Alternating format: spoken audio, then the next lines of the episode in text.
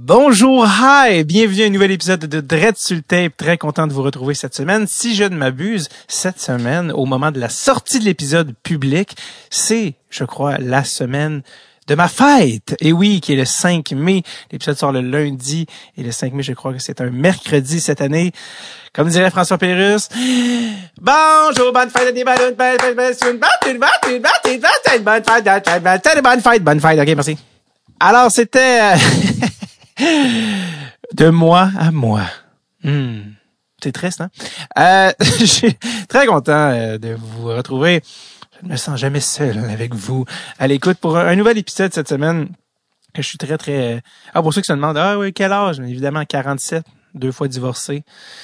J'achète juste des sidoux qui, qui, se font briser. Là, le sel de la mer gruge les sidoux. Ils perdent toute leur valeur de revente.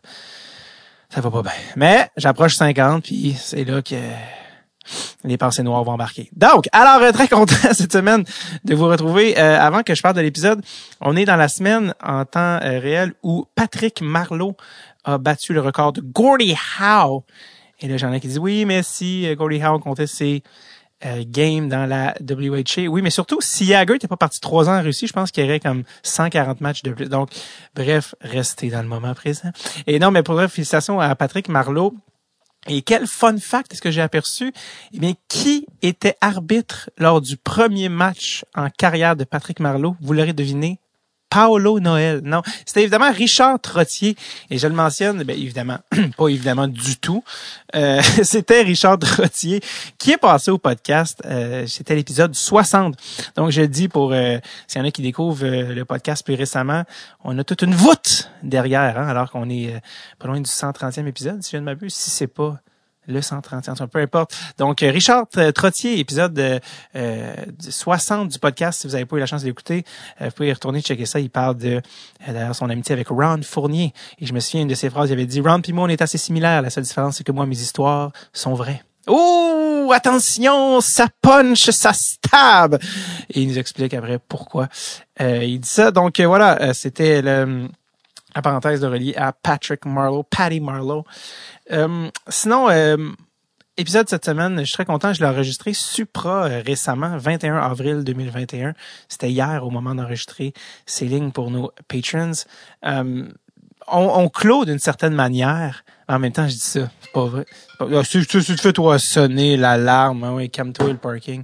on clôt d'une certaine manière la la saga euh, junior. Puis je dis ça, puis en même temps, c'est pas vrai parce que dans l'épisode, on reparle euh, de, de, de, certains protagonistes, à savoir qu'est-ce qu'ils sont devenus. Peut-être que vous connaissez, vous écoutez ça, peut-être que vous connaissez des gens qui ont participé au tournage de Junior, que ce soit Alex Lamontagne, que ce soit euh, Ryan Lear, que ce soit RJ.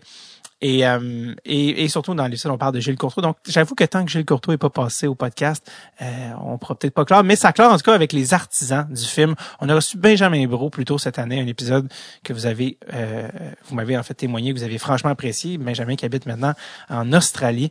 Et euh, aujourd'hui, on reçoit les artisans, les auteurs, réalisateurs, euh, j'allais dire auteurs, mais scénaristes et réalisateurs du film, Stéphane Thibault et Isabelle Lavigne, qui, euh, là, on célèbre en 2021 en plus les 15 ans de la fin du tournage, alors qu'ils ont suivi le Dracard de Bécomo durant la saison 2005-2006. Ça fait plusieurs fois que je parle de Junior à Dress Tape au fil des années. Si vous ne l'avez toujours pas vu, shame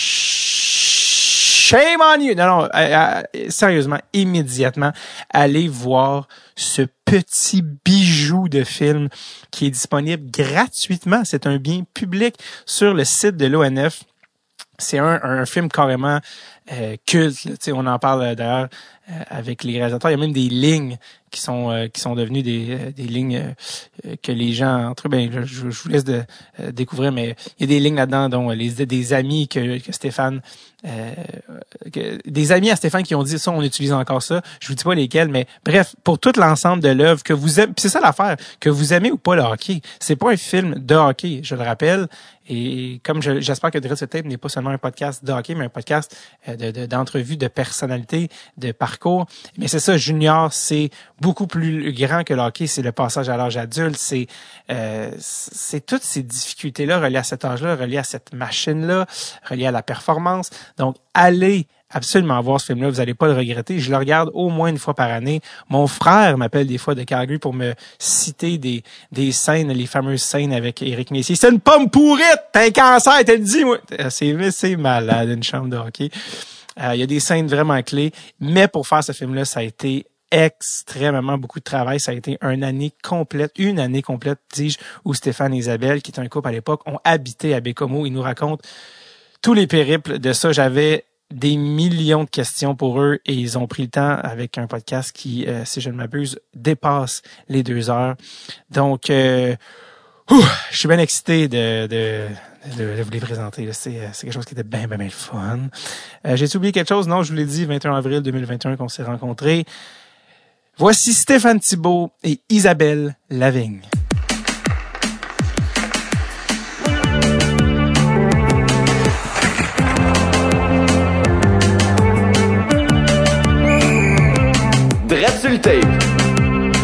avec David Bocage. Ça fait presque 130 épisodes, puis je pense que ça fait 130 épisodes, puis je l'ai nommé à travers les années dans le podcast que je voulais recevoir les réalisateurs de, Junior euh, qui, qui a pratiquement atteint un statut de film culte. En tout cas, peut-être que même les, réalisateurs eux-mêmes ne le savent pas. Euh, je reçois Stéphane Thibault et Isabelle Lavigne. Euh, ben, je vais commencer par Isabelle. Isabelle, ça va bien? Oui. Génial, Stéphane. Oh, super bien. Je vous le demande pas en même temps parce qu'avec Zoom, dès qu'un parle, l'autre coupe le son. Donc vraiment, là, après un an d'expérience et de, de, de, dépression grave avec la pandémie, au moins il y a des petits avantages, genre ça. Euh, hey, merci vraiment d'être ici. Je suis vraiment content. J'ai encore rechecké des extraits du film hier soir. Je sais pas c'est quoi votre souvenir du film aussi. Ça va faire 15 ans. Euh, 2005-2006, le tournage, la saison du Dracor, et on est en 2021. Donc, euh, je veux juste dire, ça nous rajeunit pas personne. Euh, mais non, je suis vraiment content de vous avoir. Je sais que, en fait, la raison pour laquelle on est ici en ce moment, qui était l'élément euh, qui a fait déboucher, c'est Stéphane qui a eu euh, qui a eu l'audace de m'écrire après avoir entendu l'épisode avec Benjamin Bro, qui était un des protagonistes du documentaire. Stéphane, parle-moi euh, comment t'as premièrement comment t'as su que cet épisode-là existait, comment t'es tombé dessus, puis deuxièmement qu'est-ce que ça t'a fait de d'entendre un, un, épisode de deux heures sur un gars que tu avais filmé quand il avait 16 ans, il y a 15 ans? En fait, ce qui est très drôle, c'est un ancien joueur d'hockey avec qui je jouais dans mes ligues de garage qui m'a écrit en me disant Hey, il y a un podcast sur un protagoniste de junior. Donc, puis lui, il l'avait écouté, puis je pense qu'il suit, il suit euh, sur le tête. Mm-hmm. il, doit, il doit l'écouter régulièrement. Puis, euh, puis finalement, ben, je me sens empressé d'aller écouter ça. Donc, ça. C'est quoi son nom? C'est quoi son nom? On va le saluer au passage. Euh, Ton ami. Là, son nom m'échappe. Ah, ok, bon, c'est pas grave. Parfait. Euh, donc, donc c'est ça. Puis tout de suite, je suis allé écouter. Puis, en fait, c'était un peu étrange parce que c'est, ça faisait, ça faisait carrément 15 ans que moi, j'avais pas entendu parler ni ni de l'avoir entendu parler, mm-hmm. euh, Benjamin Bro. Donc, euh, c'était vraiment un retour dans le temps. C'était vraiment un retour dans le temps. Puis je trouvais qu'il n'avait pas changé. dans quel sens? Dans le sens qu'il y avait les, le même genre de répartie, le même sens de l'humour. Il parlait pareil. Ben, quand on l'a filmé, il devait avoir quoi? 16-17 euh, ans, sa, sa, voix avait déjà mué. Donc, je le reconnaissais, là. Mhm. je, le, je, le, reconnaissais totalement. Qu'est-ce que tu trouvais qu'il y avait de semblant, ben en fait peut-être de différent, ou l'évolution entre le gars de 17 puis 31, est-ce que tu disais, ah ok, euh, là j'ai comme rempli le, le, le, gap de temps en comprenant à travers ce qu'il vit ou ce qu'il nous expliquait dans le podcast, dans le fond? Ben en fait, quand on l'a filmé, c'est un, un jeune adulte, euh, même un, un, un ado... Euh, assez vieux. Ouais. Donc là, je, sentais qu'il avait, je sentais qu'il avait pris un petit coup de vieux, la, la vie. Il, il avait passé à travers plein d'expériences, notamment sa carrière de hockey.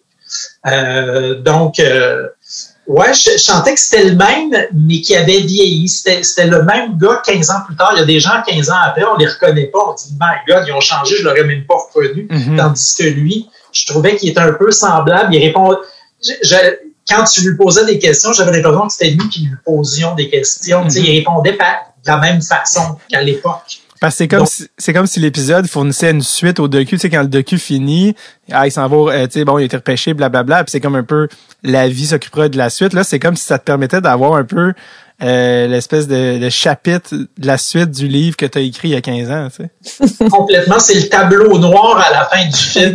Il est, il est déménagé en Australie. Exact. donc, c'est un peu ça. Là, exact. Je me suis même, euh, je me suis même demandé... Euh, excuse-moi. Non, non, excuse-moi. J'allais dire, je me suis même demandé si, euh, dans un film comme ça, documentaire, est-ce que tu peux retourner après, changer à la fin? Mais je me dis non, là, tu sais, parce que c'est comme changer le film, mais il y a quelque chose là-dedans que je suis comment on pourrait, on pourrait l'updater.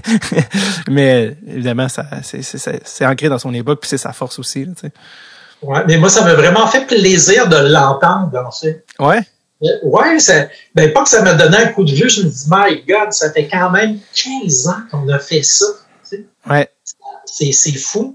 Puis, euh, en fait, ça me fait beaucoup sourire quand je, je l'ai entendu parler de ces ligues de garage en Australie. Je me suis dit, quel genre de ligue de hockey ça doit être? Mm-hmm. C'est un peu... Euh, c'est un peu pas anachronique, mais tu sais, de jouer au qui joue encore au hockey en Australie, euh, qui a rencontré sa femme, qui soit déménagé là-bas. Je trouvais ça sympathique. En fait, ça me, en fait, pour te dire franchement, ça m'a fait vraiment plaisir de l'entendre. Ouais. C'est quelqu'un avec qui on a eu beaucoup de. Il a été super complice avec nous, euh, Benjamin, quand on a tourné avec lui. Il était willing pour à peu près tout. Ben, je pense qu'il le disait dans le podcast d'ailleurs que les réalisateurs ils demandaient des trucs. Puis il était toujours prêt. Il était toujours prêt. Même des moments qui, où euh, ça le mettait pas nécessairement en valeur, où euh, il, il, traversait des moments difficiles, il a jamais dit non à rien. Ton souvenir, toi, Isabelle, de Benjamin Bro? Euh, ben, il était quand même assez euh, discret, hein, comme jeune. Moi, j'ai, euh, quand même, il y avait de la pudeur, je trouvais, dans notre relation, là. Puis, euh, tu sais, on est, allé chez lui, euh, euh, on a passé beaucoup de temps avec, mais moi, je me, rappelle d'un, jeune qui, restait quand même dans son monde de jeune. Moi, un peu, ce qui m'avait frappé euh, quand j'avais commencé euh, le tournage, c'est que je pensais que j'étais jeune, mais eux m'ont fait sentir que j'étais passée du côté des adultes. Vous aviez quel âge à ce moment-là quand vous avez fait On avait quoi? On avait 26 ans à peu près. Ah, vous étiez quand même jeune aussi. Hein? 27 ans. Euh, attends, ça fait 15 ans. Non, j'avais presque 30 ans finalement. OK, ouais.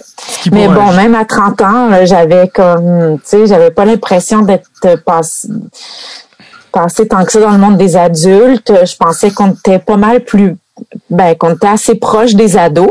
Ouais. Puis, euh, non, c'était pas tout, moi, je trouvais pas toujours ça, euh, si spontané, tu sais, des fois pour euh, apprendre à les connaître, comprendre comment ils pensent. Euh, on passait du temps ensemble. Euh, des fois, j'en emmenais au, j'allais manger au restaurant avec un des jeunes pour parler de comment ça se passait, pour un peu, c'est ça, comme mm-hmm. Connaître les gens dans leur finesse. Puis aussi, ben, en même temps que tu apprends à connaître quelqu'un, ben, tu es aussi en train de faire un peu ton repérage de personnage. Ouais. Fait que est-ce que, c'était quand même comme un, jeune qui était, euh, tu sais, un, ado dans dans sa logique d'ado. Il était pas si euh, simple à percer en fait. Right. Ouais. Est-ce que est-ce que toi ton, tu sais, on en parlait juste avant de commencer, tu sais, ça ça se fait long, tellement longtemps. Tu dis comment je vais faire pour me souvenir de ça. Est-ce que est-ce que euh, toi puis bon Stéphane aussi, mais est-ce que tu as revu le film depuis sa sortie en 2008 ou récemment? Hum, je sais pas comment c'est que je l'ai revu, là, mais oui, où j'ai revu le début récemment. Moi, je trouvais vraiment que la scène d'ouverture était incroyable. Ouais. Puis je sais pas pourquoi je l'ai rechecké. Peut-être je l'ai montré à quelqu'un, j'ai regardé la scène d'ouverture, mais je trouve ça vraiment frappant. Ce qui est intéressant avec cette scène-là est au début du film, elle était tournée à la fin du film. Ah oui? Ouais, ouais. Et puis c'est pour ça qu'elle on n'aurait jamais pu tourner ça en début de film en fait, parce qu'on connaissait pas encore assez les gens. Mais euh, rendu à la fin du tournage, ça faisait un an qu'on suivait euh, Benjamin, puis tu sais, on a passé beaucoup de temps avec lui. Donc on a, c'est-à-dire c'était pas un être euh, qui se livrait si facilement, mais c'était quelqu'un avec qui on était, on a passé beaucoup de temps. on a passé beaucoup de temps dans sa famille. On le filmait dans au spa, euh, Ben dans sa famille d'accueil. On était allé euh, dans sa famille, euh, je pense à Saint-Hubert ou dans ce coin-là chez son père. On avait passé aussi du temps, je pense, dans les bars. Tu sais, on a comme vraiment passé beaucoup de temps et donc, tu sais, une scène aussi. Euh, puis on, commen- on commençait aussi à assez bien connaître son agent. On l'avait croisé plusieurs fois dans la saison. Fait que c'était rendu à, un stade de tournage. Quand ça fait un an que tu suis des gens, tu leur dis, hey, euh, quand tu vas aller voir ton agent, on aimerait ça être là. Puis euh, l'agent, il voulait, tu sais, le motiver puis lui parler parce qu'il savait que pendant l'année, il avait fait le party. Puis toutes les deux, je pense qu'ils trouvaient ça pertinent, que ça faisait partie de, de, de la vie d'un joueur de hockey. Fait qu'on est rentré chez Saint-Hubert, on a pesé sur on. C'est comme aucune préparation. Le rendu là fait trop longtemps qu'on se connaît. Là. Ouais. Puis Stéphane et moi, j'ai des frissons juste quand je pense au train qui passe Oui. en arrière. Oui. Puis en fait, ce qu'il est en train de dire, c'est comme, OK, si tu niaises pas, si tu déniaises pas, mon gars, tu vas manquer le train. Mhm. puis là, t'as comme, comme le train qui passe en arrière. J'ai des frissons, on hallucinait. On hallucinait aussi sur les silences, sur le bruit de la vaisselle, sur la tension qui était présente dans la scène sans qu'on fasse aucune mise en scène. Là.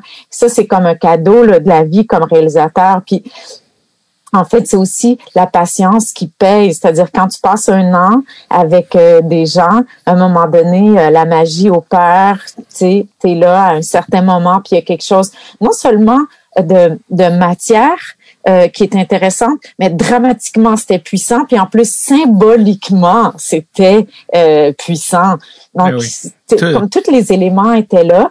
Et puis, lui, il réagissait comme, sais, quand je dis que Benjamin, c'était quel- quand même quelqu'un qui, qui était dans toute sa retenue, ben, c'est comme ça que je l'ai connu, puis c'est comme ça qu'il est dans la scène. C'est-à-dire, il dit pas un mot, puis il dit oui, oui.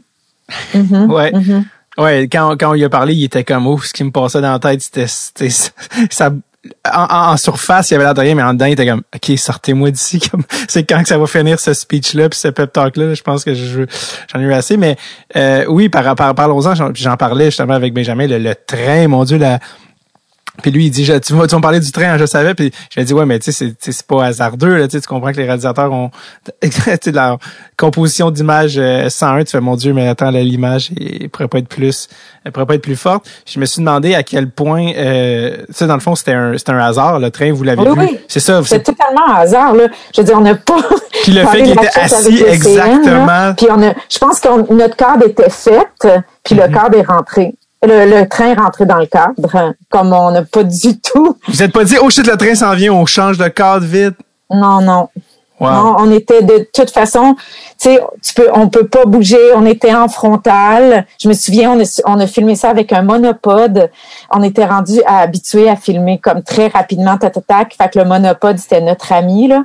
Fait qu'on s'est mis sur monopode devant eux. Puis c'était ce grand plan large là. Puis des fois on allait faire euh, euh, des plans un peu plus serrés, mais on, on bougeait pas. De toute la scène, on n'a pas bougé. On était tout le temps sur, dans cette position là. Puis le train est arrivé. c'est, c'est, ça relève de la magie, là, dans ce cas-ci. Euh, Oui. vous aviez, est-ce que vous l'aviez mis en plan large puis vous aviez deux autres cams pour les plans serrés? Non, non, Même on filmait pas? tout le temps très simplement à une caméra, Wow. sur monopode. That's it. Puis l'éclairage, le fait que les gars sont euh, un, un- dans, dans, au premier plan, mais moins éclairés que l'arrière-plan qui est le train. Ah, ça, c'est Saint-Hubert qui t'amuse les lumières. Mon Dieu, mais euh, Non, non, on faisait jamais rien. On faisait là. jamais d'éclairage d'appoint. On faisait jamais, on se mettait jamais sur trépied, jamais à deux caméras. C'était comme tout, on voulait être souple, puis suivre l'action, puis être dans des rapports avec nos personnages. Quand t'es juste deux, là, si la technique prend trop de place, t'as pas le temps de parler à ton monde, Ouais. t'as pas le temps de faire à croire qu'il se passe rien de grave, en fait. Ouais. Parce que c'est un peu ça aussi, notre façon de faire de la mise en scène, c'est de pas faire sentir que ce qui se passe est anormal. Donc, c'est d'essayer de rentrer dans la quotidienneté, puis de faire comme s'il y avait rien là, en fait. est-ce que quand vous êtes est-ce que tu te souviens quand vous êtes sorti de cette Saint-Hubert-là, puis tu viens d'avoir cette scène-là, est-ce que vous aviez un sentiment à ce moment-là déjà de dire Oh, je pense qu'on a notre scène d'ouverture? Ou c'est plus au montage? L'ouverture, non, non. OK. Mais vous saviez que vous venez d'avoir de, de l'or en barre. Là. Ah, je me souviens plus, mais je me souviens, c'est le monteur à un moment donné qui a dit Ah, mais cette scène-là va aller au début, puis on a fait comme Ah ouais, ok, c'est vrai. Parce que toi, tu vois plus, ça fait un an que t'es, t'es côtois, puis t'es comme dans la chronologie, alors que lui a un regard neuf là-dessus. Ah ouais, puis aussi, t'es, t'es dans, le train de, des tournages, puis. C'est le cas de le dire. On filme ça, mais on est en train de préparer le tournage à la Ligue nationale au repêchage. Tu sais, on, on, on, travaillait vraiment fort. Fait que on n'avait pas trop le temps de se réjouir, là. Puis en plus, tu le sais jamais complètement, là, mais on avait sûrement un bon feeling, mais c'est vraiment une fois que ça a été monté qu'on s'est dit aïe aïe ok méchante scène. Puis ça c'est même avant le générique là, tu sais code opening Saint-Hubert à Sainte-Julie. Euh, le sens de la vie en une scène pour un joueur de hockey. Oui, vraiment, vraiment. Je te dis, j'ai des frissons. Mais avec raison, puis s'il y en a qui, qui ont étudié, qui ont écouté l'épisode avec Ben Bro, je pense pas qu'ils ont, ils peuvent écouter euh, l'épisode ça. On en parle tellement que aller, aller la voir ou la revoir, c'est gratuit. C'est sur le site de l'ONF. Hein, le film, en passant, il est gratuit sur le site de l'ONF. Donc, euh, c'est une, euh, c'est un service public, ce film. C'est, le cas de dire. Stéphane qui souriait, qui, qui, qui, faisait oui de la tête quand je me disais, est-ce que vous saviez que vous avez une bonne scène? Oui, oui. Ben, en fait, ce que je voulais dire, c'est qu'au début, comme on était juste deux, moi et Isabelle, pour faire tout le film, on a eu de l'aide un petit peu, mais euh, cette scène-là, techniquement, on n'aurait pas été à la hauteur de la filmer. Ben, en tout cas, moi, là, à caméra, là, j'aurais pas été capable de, de tu sais, quand tu disais, euh, ils viennent à contre-jour, puis on voit bien le train là-bas, faut quand même réagir puis ajuster son, mm-hmm. euh, ben, ajuster ta, ta ton ouverture pour que le train passe bien puis qu'eux soient à contre-jour. Moi, j'aurais, je pense pas que j'aurais eu le réflexe de faire ça au début du tournage, un an avant. Ouais. on était vraiment aguerris comme réalisateur, moi et Isabelle. On se parlait plus, puis on, faisait juste des clins d'œil, puis tout de suite, on était, on était d'une efficacité assez redoutable. Donc, euh, c'est vraiment bien que cette scène-là ait eu lieu euh, à la fin de notre tournage, quand on était techniquement très aguerri, très aguerri. En tout cas, on était à l'aise avec la, caméra et euh, le son, et on pouvait, euh, on pouvait juste penser au contenu en fait. Au début, on s'empêtrait dans la technique tout le temps, puis il y a des scènes qu'on aurait, que moi en tout cas j'ai ratées parce que ah ah. je, pensais à ma technique puis tout ça, puis euh, c'était vraiment une catastrophe. Là. Et à la fin, quand ça fait un an que tu tournes, là, tu commences à connaître les pitons un petit peu, puis ta caméra, puis tout ça. Donc, ça a été un, en tout cas, ça a été un, on a été bénis des dieux d'avoir ça, puis en plus que ce soit survenu à la fin. Il y, en a, oh, vas-y. tourner comme ça, là, ça se fait, je pense, de plus en plus rarement. Là. le, le film, c'était 600 heures de roche. Aïe, aïe, aïe, aïe, aïe. Non, non, non, non, non. 500? 180. 180? Ouais, des fois, j'exagère. Ouais, mais j'avais lu dans un article du Devoir hier soir de l'époque qui disait 160, 180 heures, mais ça reste que c'est de la bobine en chien, là. Ben, c'est ça, ouais. Puis, euh, mais tu sais, c'est comme ça que tu apprends ton métier, hein. Mm-hmm. Puis, euh, ça a fait une méchante différence quand on a fait le film après. Euh, on a fait un film en Égypte. là, on était rendu vraiment rodé.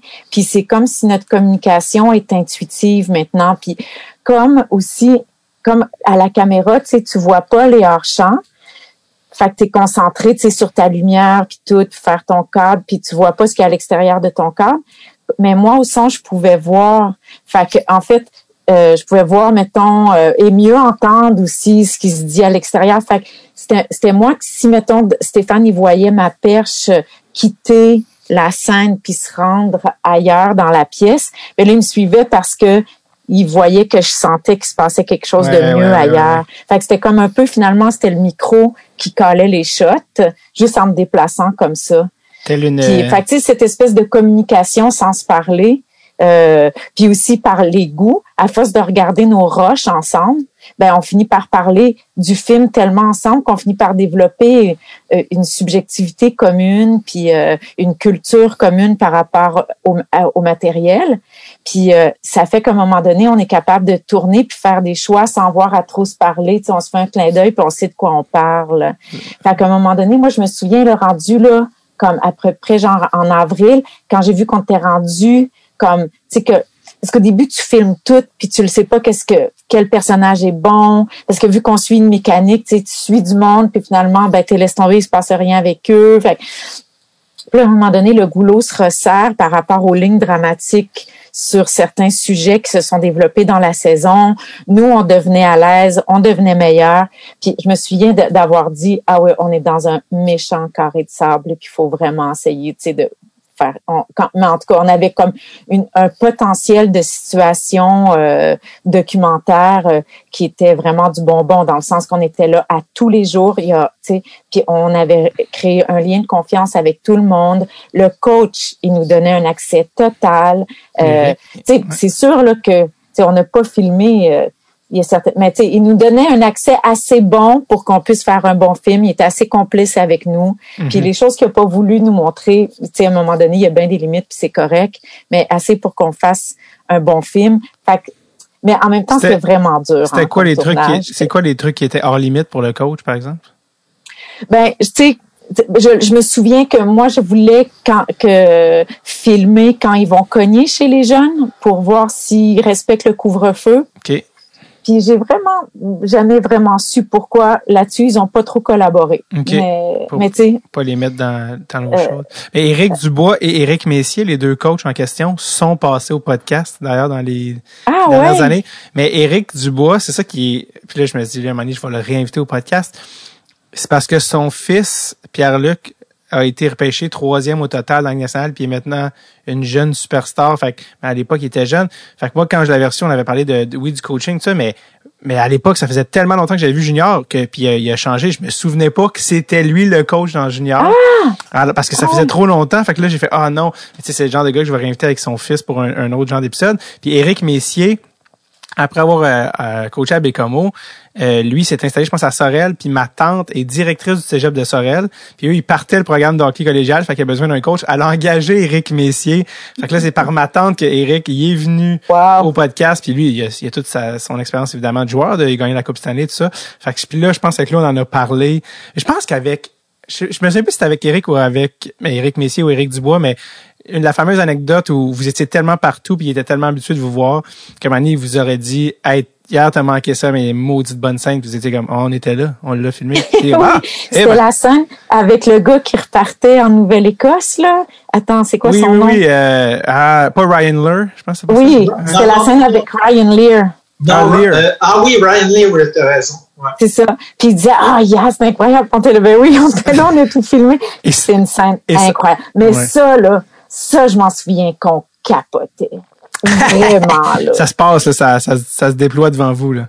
Ça aussi, j'ai des frissons là, à y penser. Là. Ah, Mais vraiment, ça, je me souviens qu'il y avait tellement de ping-pong dans cette affaire-là. On était tellement tout le monde sur le qui-vive. Puis qu'il a fini par partir avec son sac de vidange dans un truck. C'était comme... Ouais. Aïe, aïe. Je me souviens vraiment encore quand le truck s'est éloigné, là, puis quand on s'est regardé, puis on a fait aïe.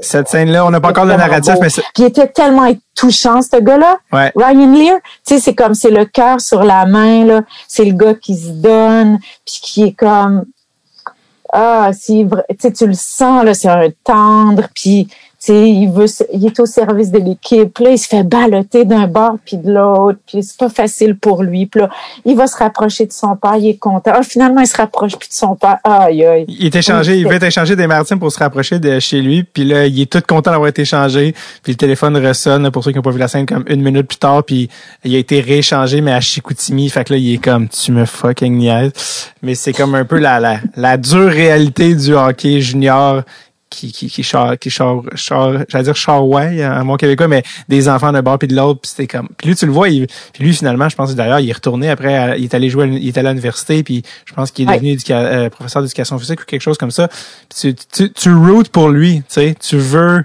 tu voulais qu'il aille qu'il retourne chez eux tu sais puis tu le vois qu'il est pris dans dans cette affaire là euh, anyway mais c'est euh, pour euh, oui t'allais dire Stéphane?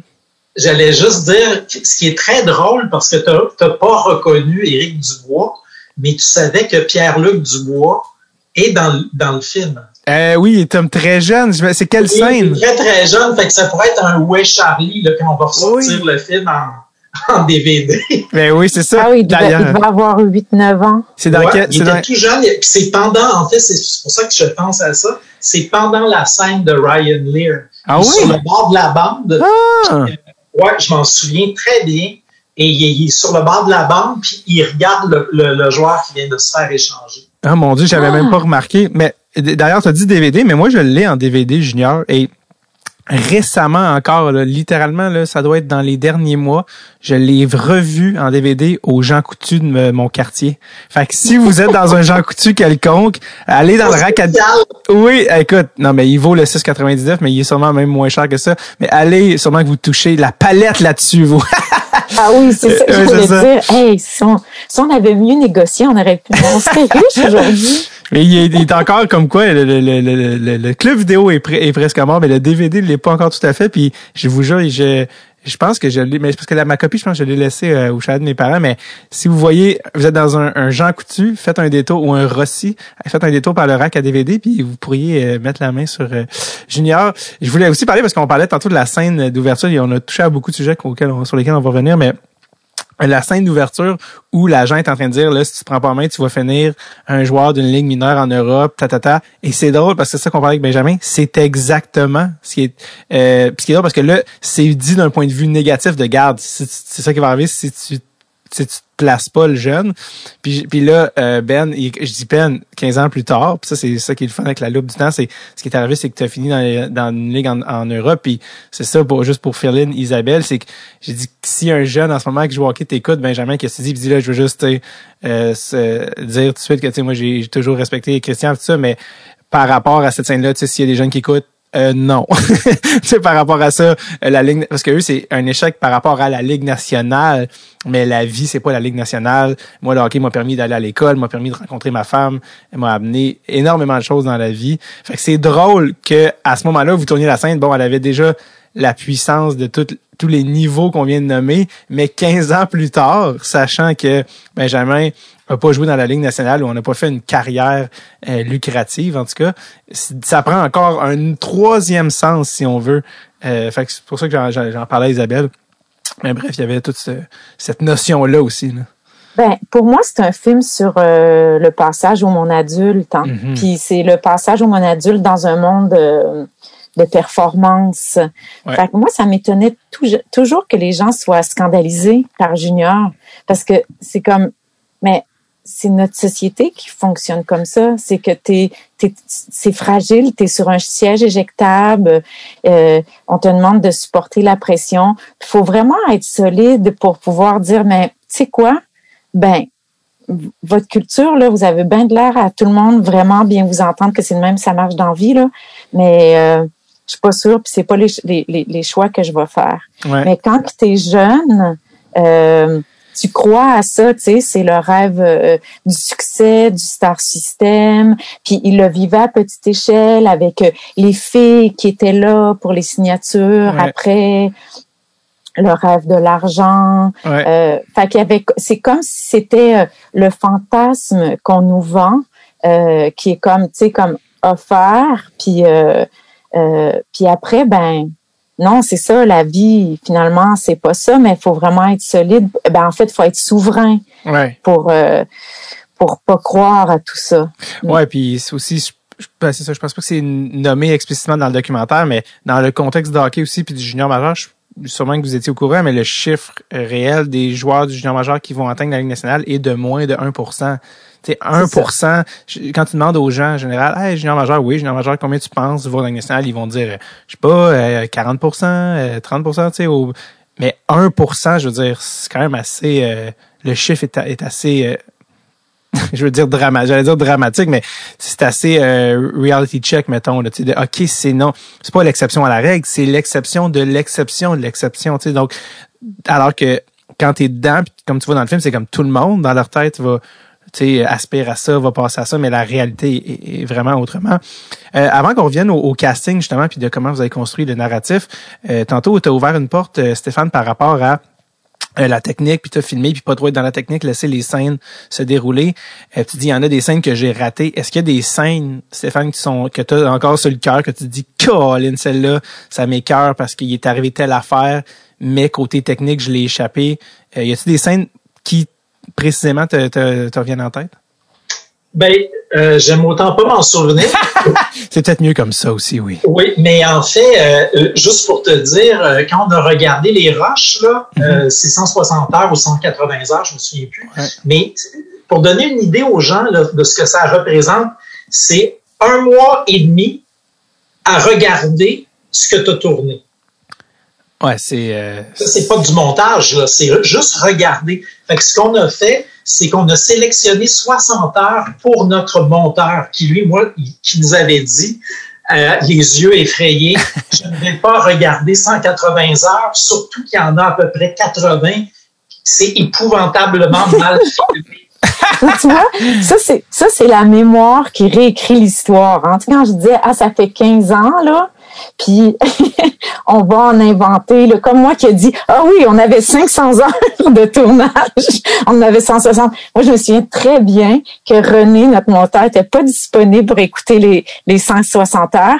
Puis après, il regrettait de pas les avoir vus pour pouvoir. Ah. Oui, Puis il disait, je le sais là, tu sais que je pouvais pas, mais dit ça aurait été mieux que je vois tout le stock parce que c'est vraiment dédié. Mais c'est vraiment intéressant. Moi, je trouve ça vraiment intéressant de comment après avec la mémoire on réécrit les choses. Mais, mais en fait, c'est ça. Donc, moi, je te dirais que c'est les scènes où, euh, que, que je regrette un peu. Hmm. Euh, c'est les scènes au camp d'entraînement. OK, donc au, là, début. Là, tu beaucoup de joueurs qui s'en viennent d'un peu partout. Ils vont en retenir très peu. Déjà, il y a l'étau se resserre au camp d'entraînement. Puis au camp d'entraînement, moi, je peux te dire, j'étais pas aguerri comme caméraman pour filmer tout ça. Puis écoute, c'était un vrai cauchemar parce que je sais pas combien de jeunes, on sait pas qui suivent. Euh, techniquement, moi, je me sentais pas à la hauteur. Puis je pense que on a, est-ce qu'on a des images du camp d'entraînement? Je pense même pas. Non.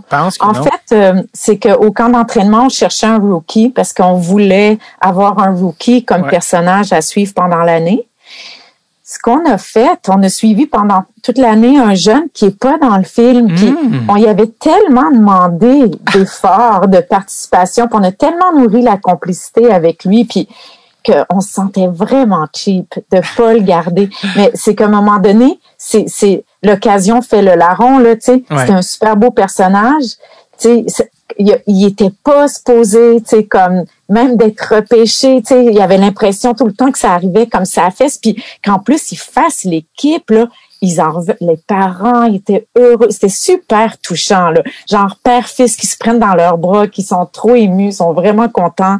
Puis lui qui est comme un peu le poète, qui se fait sa place dans l'équipe, c'est pas toujours facile, puis c'est un être hyper sensible, mais finalement ça l'a pas évolué dans l'histoire. Il n'est pas comme arrivé grand-chose le reste de l'année, c'est-à-dire qu'il dramatiquement, il n'y a pas eu de mouvement. Lui, il a continué comme une vie. Mm. Mais, et donc, on a comme tout enlevé ces images, puis on a fait un petit court métrage avec toute sa ligne dramatique, parce que de toute façon, on avait, on l'avait comme mis dans un premier montage, fait qu'on avait comme tout le personnage ramassé sur, je sais pas, peut-être une heure sur lui. Ben là, on a fait un DVD puis on y a donné. Parce que, ben là, au moins, ça te prend un super ben souvenir. Puis, euh, tu sais, ben merci d'avoir participé autant, là, mais est-ce que tu te souviens de son... tu seras pas dans le film. Tu te souviens-tu de son nom? Jean-Sébastien Hogg. Oui, Jean-Sébastien Hogg, oui, ouais, c'est ça. Jean-Sébastien Hogg, il est devenu pompier, je pense. Oui, je pense que j'ai lu ça aussi à quelque part. Euh... Euh, moi, j'ai une bonne anecdote avec la mère de Jean-Sébastien Hogg, puis la mère de Alexandre oh, Montagne. C'est que après qu'on ait montré le film euh, à, à, la Ligue, ouais là, la Ligue était vraiment nerveuse, puis elle trouvait ça scandaleux. Fait que là, les parents se sont mis à être inquiets, surtout qu'on avait beaucoup filmé leur enfant, ben, être inquiets de quelle image on allait donner leur enfant. Fait que nous, on était confiants que c'était une image assez juste, tu sais. Ouais. Fait qu'on a dit, ben, venez à la maison, on vous montre le film. Puis là, bon, on les place dans le salon, on ferme la porte, puis là, on attend. Puis on les entend rire, puis ils rient, puis ils rient. Puis là, le film finit, ils sortent de là, puis ils font, ben voyons, il n'y a rien là, ça aurait pu être bien pire, on a tellement eu de fun. ça, c'était les parents. les mères des, des, euh, des joueurs. Là, Parce que les mères des joueurs, là, elles ont vu leurs enfants souffrir pour toutes sortes de raisons dans le monde euh, de la performance. Tu sais. Je pense dans tous les sports, il, il, se passe des histoires un peu euh, intenses pour des jeunes, puis il faut les accompagner de près. Et donc, euh, elle a trouvé qu'il y avait rien là dans Junior. Ouais, ouais, c'est, euh, elle, elle, a vu pire, elle a vu l'envers de la médaille sous plein d'autres facettes là. De... J'imagine. Tu sais, nous, on n'a pas voulu euh, ni empirer ni adoucir les choses. Il y a des Ouais. parents qui nous disaient, Ah, vous y avez été soft pas mal. Nous, on, on a été témoins d'une année euh, dans une équipe. On n'a pas une idée globale de la culture du hockey junior, euh, euh, tu sais, dans toutes les équipes, tout le parcours d'un jeune. Ouais, Je veux dire, l'expérience d'un parent, c'est autre chose que cette année-là qu'on a filmé. Là. absolument. De façon, de façon générale aussi, les gens qui connaissent bien l'intérieur du hockey junior puis tout ça, qui l'ont vu, notamment l'équipe, parce qu'on est allé présenter le film à Ouais. l'équipe, puis eux autres aussi, ils riaient, puis ils disaient, ben oui, il n'y a rien là, tu sais. Ce qui était plus... euh, c'est pas scandaleux, mais en fait, ce qui était plus délicat, c'est quand la Ligue l'a vu et, Ouais. et quand les gens qui ne connaissent pas cet univers de performance-là l'ont vu, là, eux, ils ont comme reculé de 10 pieds en disant My God, c'est quoi ce monde de fou-là? là, Ouais, tu sais? ouais, ouais. Mais, mais les gens qui connaissent bien cet univers-là, en tout cas, je pense qu'on n'a pas eu de. Ils ont fait, ben oui, vous avez filmé ce que c'est. Ce que c'est, ouais, sur ce que c'est en 2005-2006. On aura la chance de revenir tantôt. Je on reviendra plus au- à tout ce qui était réception du film, euh, tu sais, à- aux, aux différents euh, niveaux. Euh, je voulais qu'on parle aussi, en- en- pour co- commencer, tu sais, vraiment du film comme tel. Euh, là, je veux pas dire n'importe quoi. Est-ce que à l'époque, ça, je me trompe, ou euh, vous étiez un couple à l'époque? Oui. C'est ça, vous, c'est ça, vous avez, là, là, c'est ça, vous avez des enfants ensemble aujourd'hui. Oui. C'est Oui. ça. Fait que là, il y avait tout aussi la, la- la dynamique d'être un couple aussi qui co-réalise un film ensemble, qui est pas si commune que ça, là, aussi. On a fait d'autres après. Ben oui, c'est ça. Euh, donc, vous avez, vous avez des enfants cinématographiques et des enfants humains euh, sur deux niveaux. Euh, donc, c'est ça, là, t'as- t'as- on, a, on y a Trip, ça, c'est une des affaires qui m'intéressait le plus par rapport à- au casting. Puis moi, en plus, je m'étais demandé, est-ce que vous avez filmé quelqu'un toute l'année qui qui a pas fini dans le film, puis tu as déjà parlé de, de la recrue, mais par rapport, parce que beaucoup de gens euh, sont peut-être moins familiers euh, avec euh, la scénarisation en, do- en- en documentaire. Les gens vont penser en scénarisation en termes de fiction, évidemment. Mais le documentaire aussi requiert de la scénarisation que certaines. là, Tu sais, c'est pas le même type nécessairement. C'est pas pas écrit, c'est pas des comédiens, mais il y a quand même vous racontez une histoire. Ça c'est inévitable. Comment est-ce que vous avez procédé dans la d'abord et avant tout, je vais dire dans la pré-prod et rendu sur le tournage, c'est-à-dire est-ce que vous en réflexion en amont vous vouliez euh, le vétéran, le jeune, euh, l'échange, le ci, le ça? Et où, et, et, et où là, pendant le tournage à quel point vous avez dû filmer tout le monde tout le temps? Puis comment vous avez un peu dessiné le portrait narratif du film, puis que vous avez choisi finalement Benjamin Brooks, c'était son aide de repêchage, la montagne qui était échangée et tout ça. Comment vous avez procédé à ce niveau-là?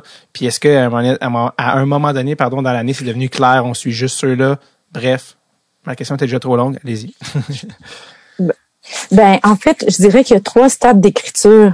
Il y a la première écriture euh, avant de faire le film, où tu prends connaissance avec ton sujet, euh, avec de quel thème c'est porteur, qu'est-ce que ça dit sur notre société, euh, quel euh, personnage on pourrait suivre. Puis là, tu fais des descriptions de personnages. À, l'époque, le coach, c'était Monsieur Parent, qui était un personnage vraiment haut en couleur. On avait déjà, je pense, spoté Benjamin Bro comme étant le le- le- l'athlète performant, Ouais, disons, qui avait des chances de se rendre Ouais. à la Ligue nationale. Euh, on savait qu'on aimerait aussi avoir euh, peut-être un, euh, un goût. En tout cas, on cherchait une variété de personnalités.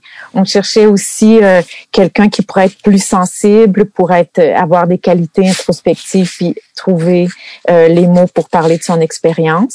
Donc ça, c'est comme la première écriture qui se fait à partir des recherches. Tu sais, on est allé voir euh, l'équipe sur place. Pendant l'été aussi, on est allé euh, voir ceux qui avaient été repêchés. Attends. Oui, c'est ça. Ouais, repêché. Puis, et donc, puis après, Ben, quand tu arrives, c'est difficile parce que là, tu suis à peu près tout le monde, trop, tout le temps, puis tu as l'impression que tu t'éparpilles. Excuse-moi, excuse-moi Isabelle, je veux pas t'interrompre, c'est juste que vu que ton micro, il est il frotte excuse sur ton écharpe. Je suis désolé, tu, peux juste enlever ton euh, si ça te dérange pas. L'écharpe. Euh, oui, excuse-moi. Euh, le, look, le look est, A1, c'est juste vraiment au niveau du frottement. Ah non, c'est le look, c'est que c'est pas super chauffé dans ben là, il neige en avril. mon foulard. Ouais, bref, pardon, continue s'il te plaît. Et donc, la, trois, la deuxième étape de scénarisation, c'est, je dirais, l'occasion fait le larron, en fait. C'est en fonction de ce qui arrive, euh, ben nous, on est un peu stand-by, puis euh, on suit le POC, en fait. Et donc, euh, je peux pas dire que Ryan Lear, c'est quelqu'un qui était considéré comme un personnage, mais il est arrivé une scène tellement forte que tout le tournage qu'on a fait avec lui, on l'a tourné pendant peut-être deux heures, ben il a fait 15 minutes du film, ce qui est un ratio extrêmement élevé. Mais on, on, c'est pas un jeune qu'on connaissait tant que ça. Avant, on le connaissait dans le groupe, là. Puis, euh, mais on le suivait pas personnellement. Puis pour ce qui est d'Alexandre Lamontagne, c'est qu'on s'est dit ah ça va être intéressant en cours de saison de suivre une transaction. Puis on a suivi euh, sûrement quelques transactions, hmm. mais ce qui a été intéressant avec Alex Lamontagne, c'est que la transaction elle a été négociée fort.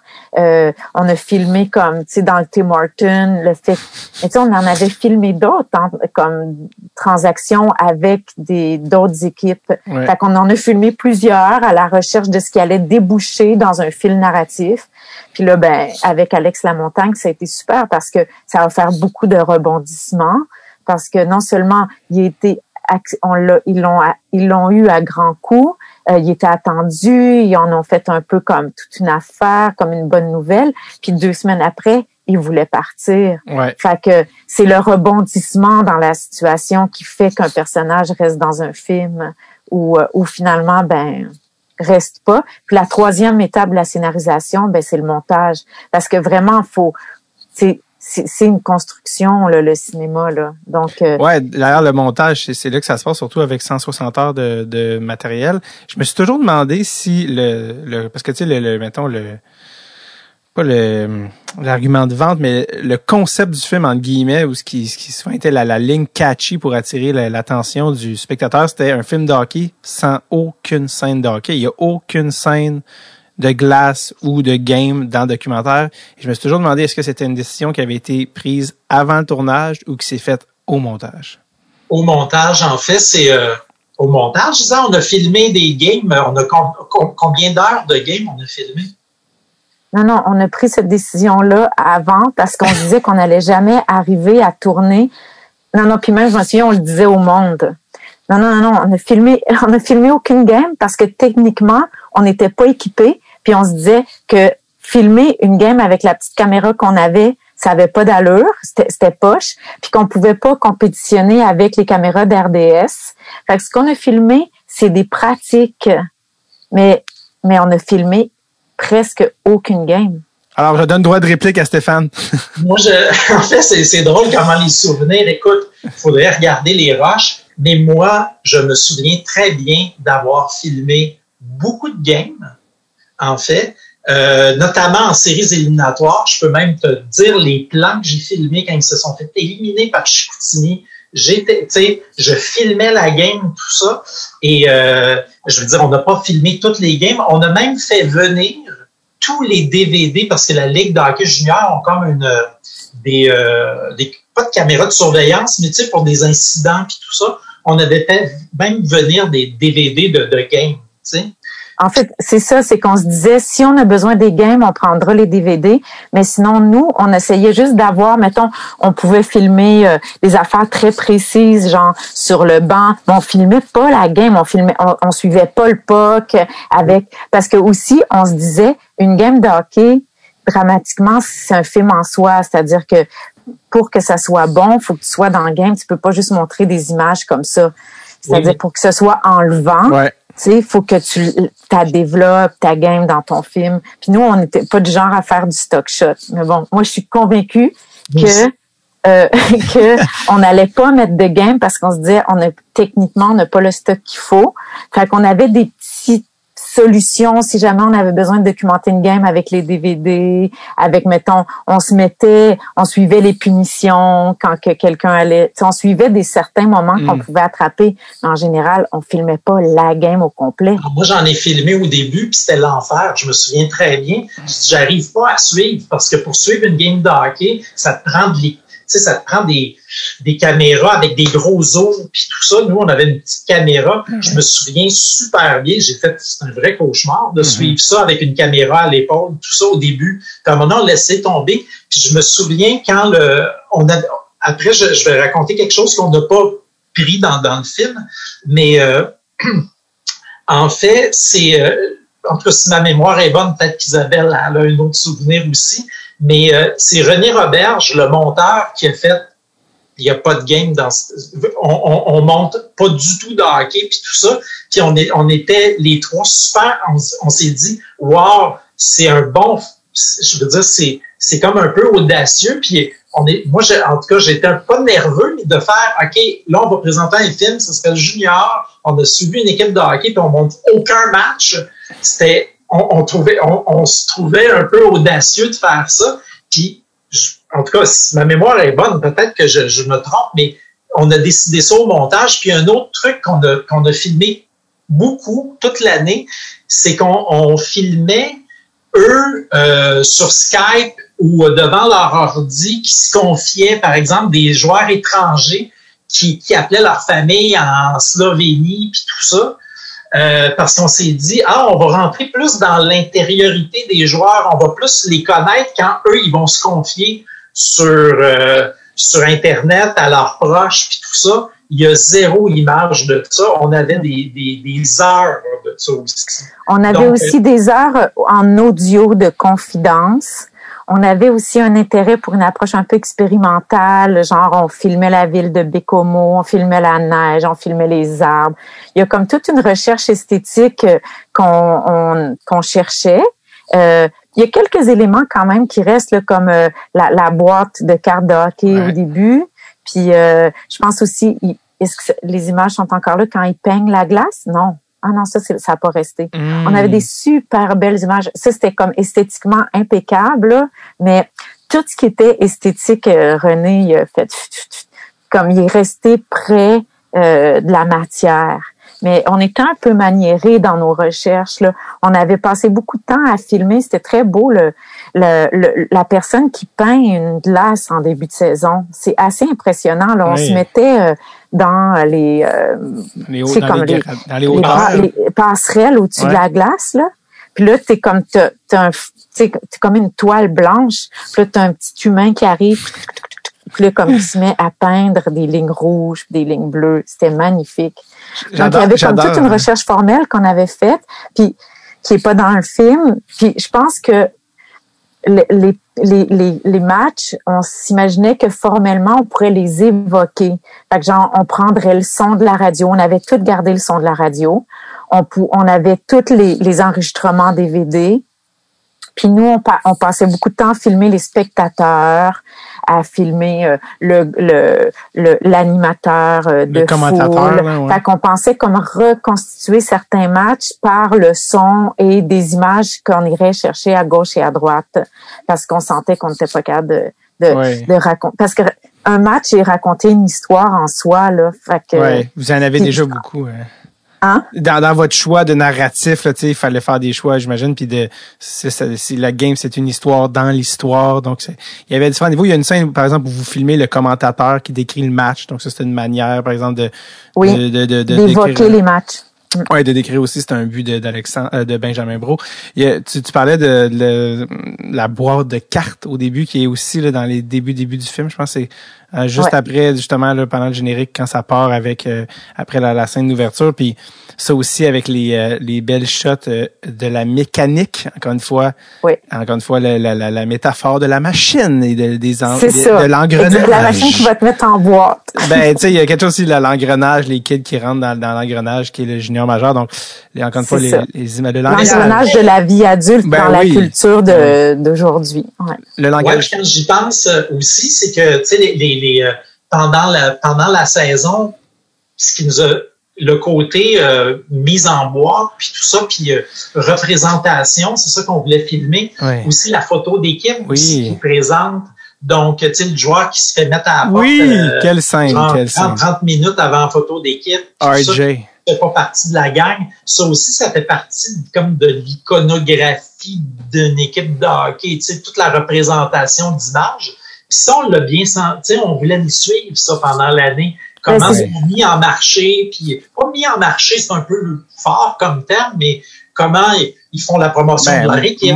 marketé, certainement, oui. puis toutes les shots, quand le gars est échangé, il faut enlever, euh, ou quand le gars est enlevé, il faut changer l'affiche. Mais le langage cinématographique, vous étiez clairement le conscient de ça. Je le mentionne parce que tout le monde regarde pas le film de la même manière. Donc des fois, c'est le genre d'affaires que quand tu le vois, tu fais, oh, tu portes une, peut-être une attention un petit peu supplémentaire à ça, mais je trouvais que votre attention à ça était, était très, très cool. Euh, RJ, dans quelle scène, euh, quand Eric Dubois ouvre la porte, puis qui dit euh, You go home, les autres, la photo, puis le gars comme quoi? Juste dire You go home, ok les autres, you come later, I talk to you. Puis là, c'est comme what? Puis là, en tout cas, bref, la fameuse scène où il appelle le directeur général. Mon frère, je pense que mon frère m'appelle aux six mois pour me parler de cette scène-là, juste comme c'est une pomme pourrite, un cancer. Juste, juste cette scène-là. Le langage de hockey, il y a quelque chose de comique aussi, là. Euh, mais j'enchaîne parce qu'il y a tellement de trucs de, duquel je veux qu'on parle. Euh, une affaire aussi, on, encore une fois, on saute euh, du coq à truie et c'est parfait comme ça, mais euh, on n'a on a même pas parlé de comment est née l'idée à la base. Qui a eu l'idée, comment, pourquoi? Je pense que ça implique une game des remparts, Stéphane, euh, si je me trompe pas, mais ça se peut aussi que là, avec le temps aussi, ton souvenir a changé. Ben, moi, je, moi, je suis un maniaque de sport. Je pense que c'est ton cousin.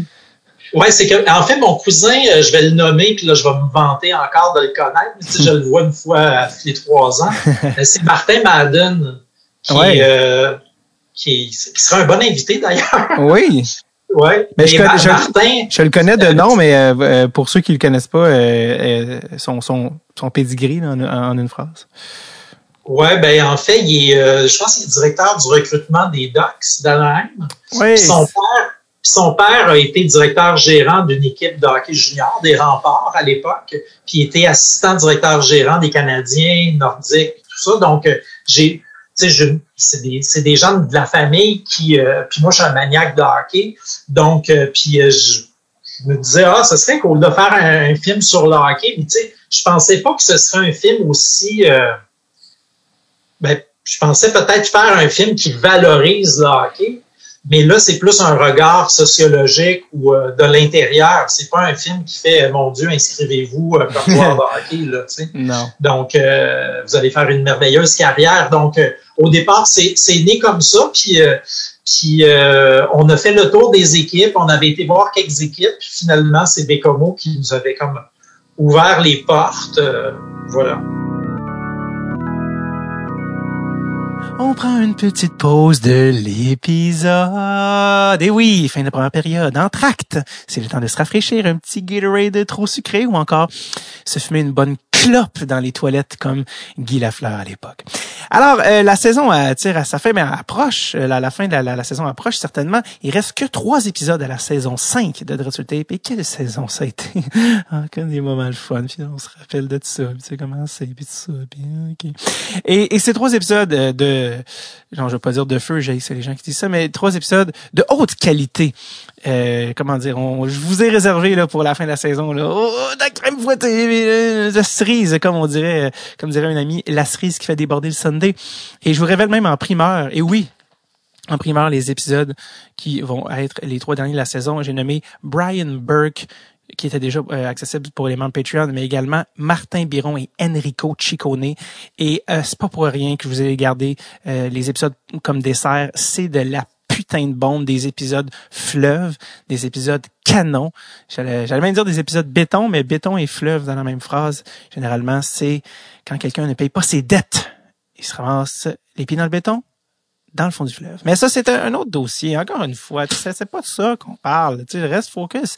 Alors, euh, c'est surtout, vous pouvez écouter ces épisodes, mais vous pouvez les écouter dès maintenant sur notre Patreon. C'est ça, c'est à ça que ça sert. Vous voulez me faire un cadeau pour ma fête? J'en ai parlé.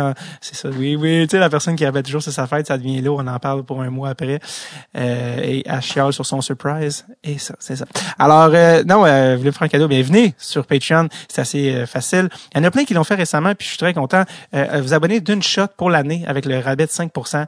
Ça se fait bing, bang, boom, one life, one opportunity. C'est le plus beau cadeau que vous, pourrez, vous pouviez puissiez, puissiez, que vous puissiez, la conjugaison subjonctif euh, que vous puissiez me faire, c'est euh, c'est ça, tu sais, j'apprends le français en même temps que je fais le podcast puis tout ça, c'est c'est pas facile, c'est quand même pas ma langue maternelle. Oui, c'est alors, euh, écoutez, venez écouter ces épisodes-là dès maintenant. Enrico Ciccone, Martin Biron, Brandberg, c'est de la putain de bombe. On finit la saison 5 en grand. Venez tout de suite euh, sur patreon.com slash tape et faites partie de l'équipe Tape. De retour maintenant à l'épisode. Ben, deux, questions. Premièrement, euh, pourquoi le hockey junior? Euh, dans le sens que aviez-vous déjà un, thème ou des thèmes centraux, puis pourquoi le hockey junior était le meilleur véhicule pour parler de ça? Je sais pas. Est-ce, comment, est-ce que vous vous souvenez de ça ou pourquoi c'était, ou Isabelle aussi? Moi, je me souviens plus comment euh, l'idée est arrivée vraiment, mais moi, je, je sais que euh, ça me faisait un peu penser à un super super documentaire américain qui s'appelle Spelling Bees. Ouais, sur les, euh, ouais, les concours. Des jeunes qui passent euh, des concours euh, d'orthographe. Puis en fait, c'est que tu je trouvais que suivre des jeunes dans un processus éliminatoire qui est un peu une métaphore du monde dans lequel on vit, puis puis dans lequel ils vont rentrer.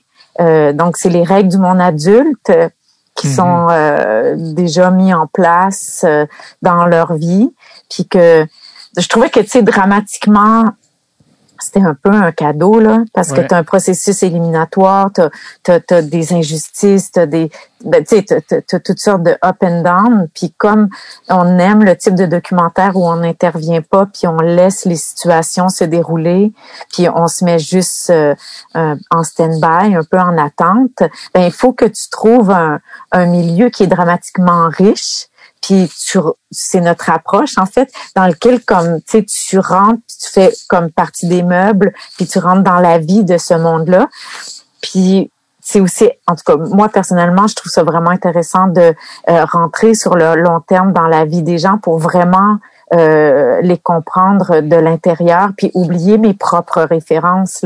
L'idée, c'était vraiment pas d'aller dénoncer, puis d'avoir un, un, regard extérieur. Euh, tu sais, on se prenait pas du tout pour des journalistes. L'idée, c'était de, de comprendre qu'est-ce qui se passait dans la vie de ces gens-là sur la durée, puis de, de créer un portrait euh, qui permet de réfléchir, mais qui est le plus proche possible de de, de leur euh, de leur euh, de, de, leur vie. Mais moi, je pense que c'était pas tant le hockey qui nous intéressait que le cinéma. C'est-à-dire que voici un milieu dramatiquement riche. Si on est capable de rentrer dans ce monde-là, ça va être vraiment fascinant. Puis votre je pense c'est vraiment ça.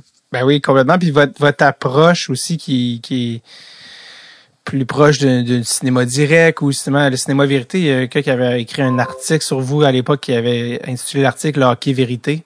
Euh, un peu un genre de, combinaison le cinéma hockey. Euh, vous, votre approche là-dedans d'être vraiment une, une, mouche sur le mur, puis euh, quitte à vous faire oublier. Euh, parlez-moi un peu de comment ça s'est passé ça, dans le sens que vous êtes là toute l'année, mais en même temps les gens au début, est-ce qu'ils étaient un petit peu self-conscious, bon, vous de me filmer, je parlerai pas de même. Est-ce que vous aviez peur qu'il soit pas très naturel, qu'il qu'il soit conscient Comment ça s'est passé?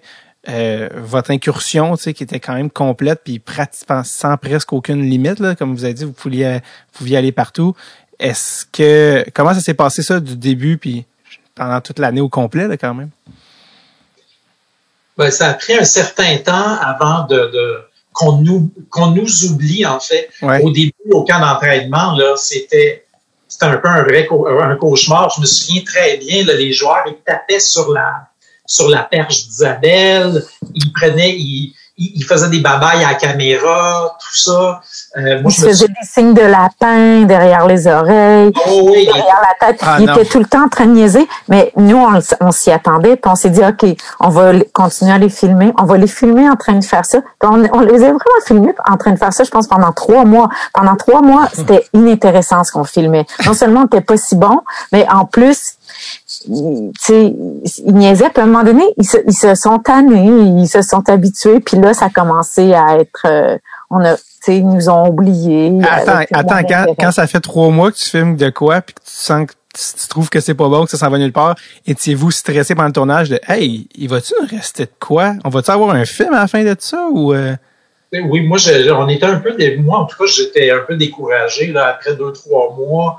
Je vais-tu m'améliorer comme caméraman, tout ça, avoir raté des, des, euh, des, scènes? On n'avait pas encore tous nos personnages. On savait pas qui, on savait certain qu'on allait, on, on, connaissait des joueurs qu'on allait suivre. Mais, euh, mais oui, oui, oui, c'était pas, euh, on n'était pas rodés, en fait. Même nous deux, on s'entendait pas. En tout cas, bref, c'était vraiment pas évident au début. à un moment donné, c'est tout s'est mis en place. Nous, on était plus à l'aise de filmer, puis les joueurs ont complètement oublié de nous regarder. Ils, ils, faisaient, ils faisaient complètement abstraction de notre présence. Puis une des raisons pour laquelle ils ont fait abstraction de notre présence, c'est que quand la, quand la game commence, quand la saison commence, le stress, puis la compétition est tellement là, ils n'ont pas de temps pour nous autres. Mm-hmm. Ils, ne peuvent pas consacrer du temps à une équipe de tournage. Puis nous, on était dans la chambre, on avait un accès quasi illimité à, la chambre des joueurs, tout ça. Donc, euh, ils nous voyaient plus, comme Isabelle disait tout à l'heure, ils ne voyaient plus du tout, du tout à la fin. On faisait partie de l'équipe, tu sais. Puis même à un moment donné, je me souviens, avant Noël, nous, euh, on, on est, euh, avant Noël, on sentait que le film se dessinait, on connaissait un peu plus nos personnages, mais on était brûlés, là, tu sais, on était toujours avec eux autres, on faisait les voyages, puis tout ça, puis on s'est dit, faut prendre un break. Je me souviens, on est parti deux semaines à Cuba. hein? Une semaine, à Cuba. En fait, parce que eux, ils s'en allaient, ils partaient de Bécomo, puis ils s'en allaient en Abitibi. Puis ils ont tapé une tempête de neige. Puis là, on s'est dit, Abitibi ou Varadero? C'était vraiment loin, là. C'est comme, euh, c'est quoi, c'est quoi, c'est 20 heures à peu près d'autobus. J'exagère tout le temps, mais c'est. Non, non, t'exagères pas parce que, si mon souvenir, moi aussi j'exagère, mais je crois qu'à partir de Bécomo pour aller à Val d'Or, ils se sont tapés une tempête de neige, ça a pris 22 heures. Nous, on était sur la plage à Varadero pendant ce temps-là. Ils nous ont raconté ça après. Donc, euh, ouais, c'est le seul moment où on les a pas suivis parce qu'on n'en pouvait plus là, ben, avec l'équipe de hockey. Est-ce qu'il y a aussi un aspect, tu sais, vous étiez quand même des, des adultes, là, tu sais, je veux dire, tu sais, des fois, tu, en tout cas, personnellement, j'ai des, des fois, j'ai affaire à retourner dans les écoles secondaires, puis tu vois, tu sais, c'est des, c'est des jeunes, c'est une autre micro-société, puis je vois les profs qui sont brûlés, qui sont écœurés d'être avec des ados. Est-ce que vous étiez écœurés d'être avec des gars de 16 ans, tu sais, qui, qui déconnent, mais qui sont des gars de 16 ans? Est-ce qu'à un moment donné, vous étiez comme, OK, là, je suis plus capable? ben, en même temps, moi, j'ai envie de dire qu'on s'est toujours un peu senti comme des plantes vertes. Fait que c'est ah. un peu ça qui, sur la durée, qui finit par être dur. C'est que si tu contribues pas, là, au succès de l'équipe. Même si tu es un joueur qui est jamais sur la glace, là, tu te sens un peu rejet. Ben, dans un groupe qui est dédié au succès puis aux victoires. Fait que nous, comme on contribuait pas vraiment à leur projet, là, moi, je trouvais ça, ça, je trouvais ça dur. C'est que, puis à un moment donné, je me suis même dit, ah, je pense que je suis tannée de faire du documentaire parce qu'on dirait que j'ai envie d'être dans le monde. Puis nous, comme, tu on a l'impression qu'on était là, mais dans les faits, on était assez silencieux. On passait notre journée à rien faire avec eux, à tenir notre caméra stand-by. La plupart du temps, il se passe pas grand-chose. Euh, fait que, puis là, oups, il se passe de quoi? Oh, là, t'essayes. Là, ah non, finalement, c'était rien. fait que dans les faits, là, les journées sont longues, puis on fait pas grand-chose, puis un peu comme à la chasse, tu sais. Ouais. Puis euh, euh, vous alliez à la pêche pour des scènes. C'est pas ta fête dans la gang. Non, c'est ça. Vous, donc, vous étiez, vous étiez les outsiders. Ouais, Stéphane? Ouais, on était les outsiders, on était les nerds. Les outsiders, on l'est resté pas mal toute l'année, mais je me souviens très bien quand on est revenu de Varadero, ils nous ont raconté leur voyage, puis tout ça.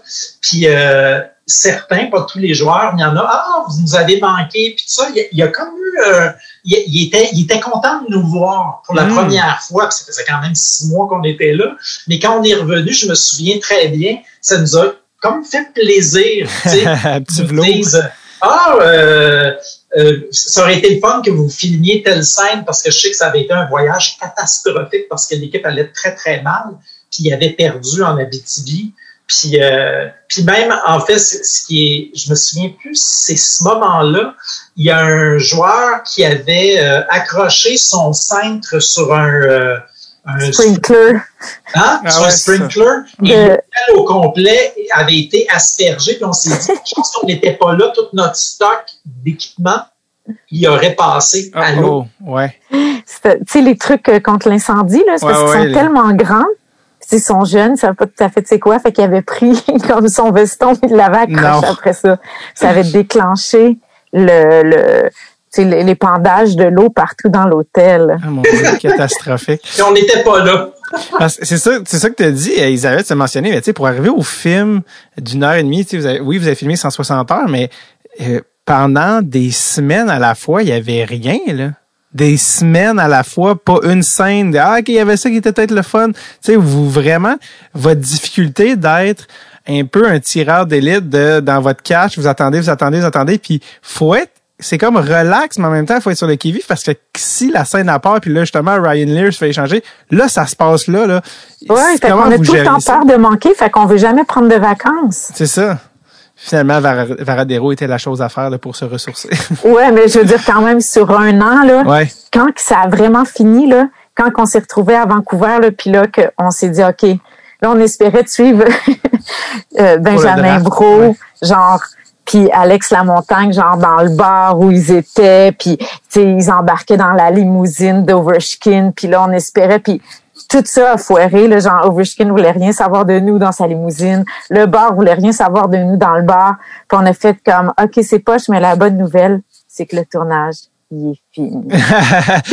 Mais là, attends, là, euh, On est, on à l'hôtel, on a mangé de la pizza, là, on était brûlés. puis C'était vraiment an. fini, là, c'était vraiment fini. C'était le draft pour les jeunes, mais c'était votre draft à vous, c'était votre finalité.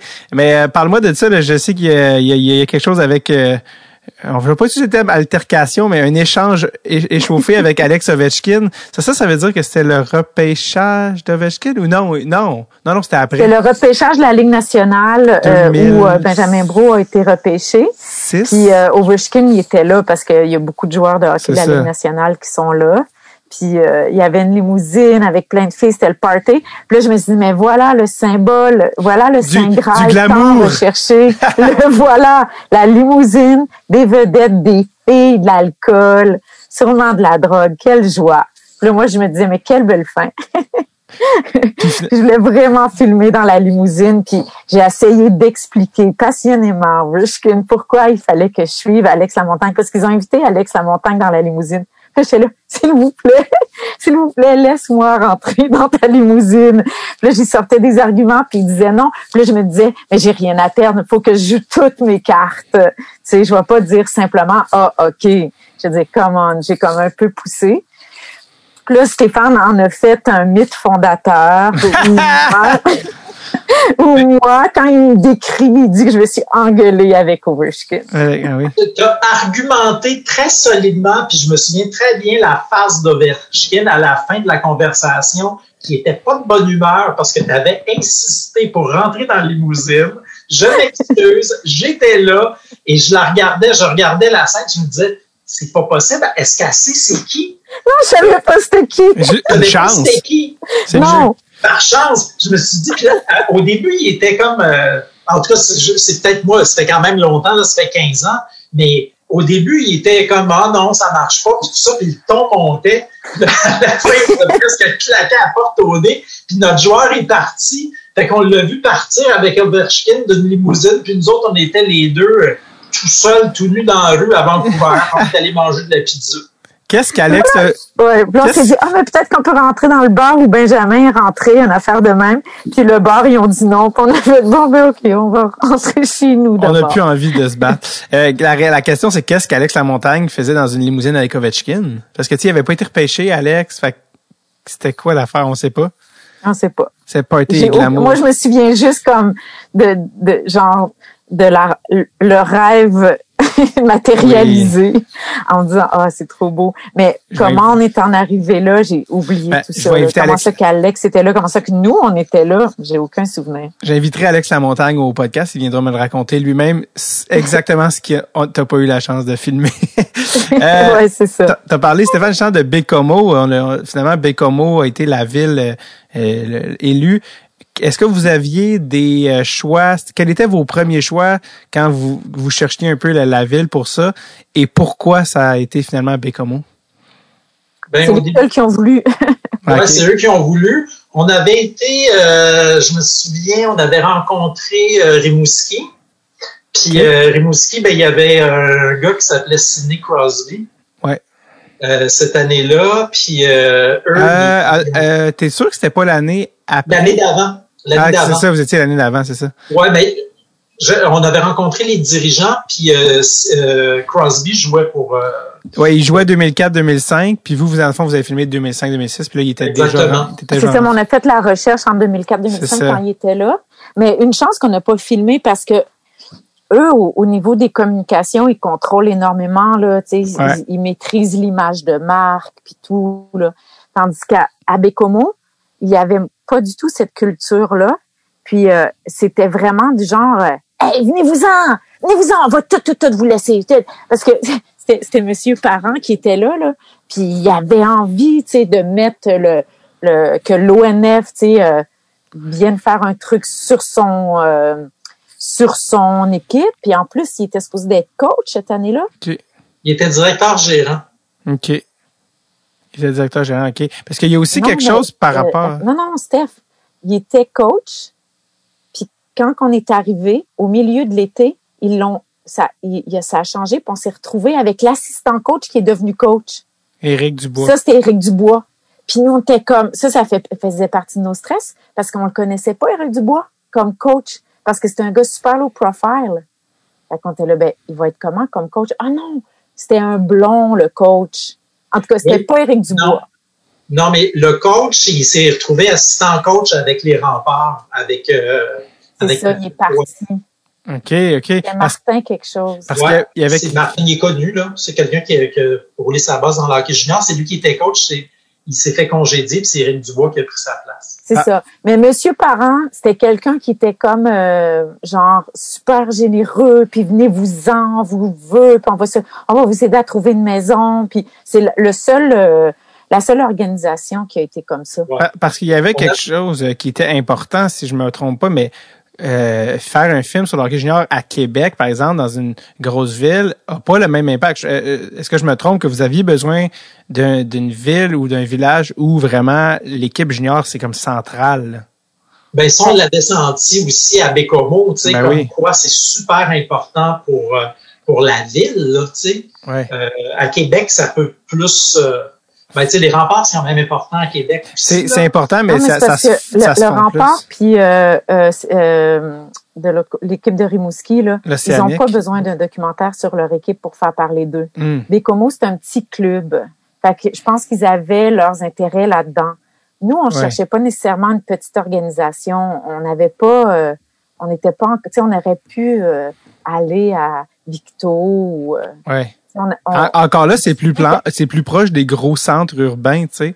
Ils ont quelque Ouais. chose de déjà trendy entre guillemets, c'est de, de cool ces équipes-là. Tu sais, ils ont déjà eu des grands noms. Bécomo, c'est comme la, c'est loin, le voyagement est, est difficile, ils ont de la misère à tirer des vedettes.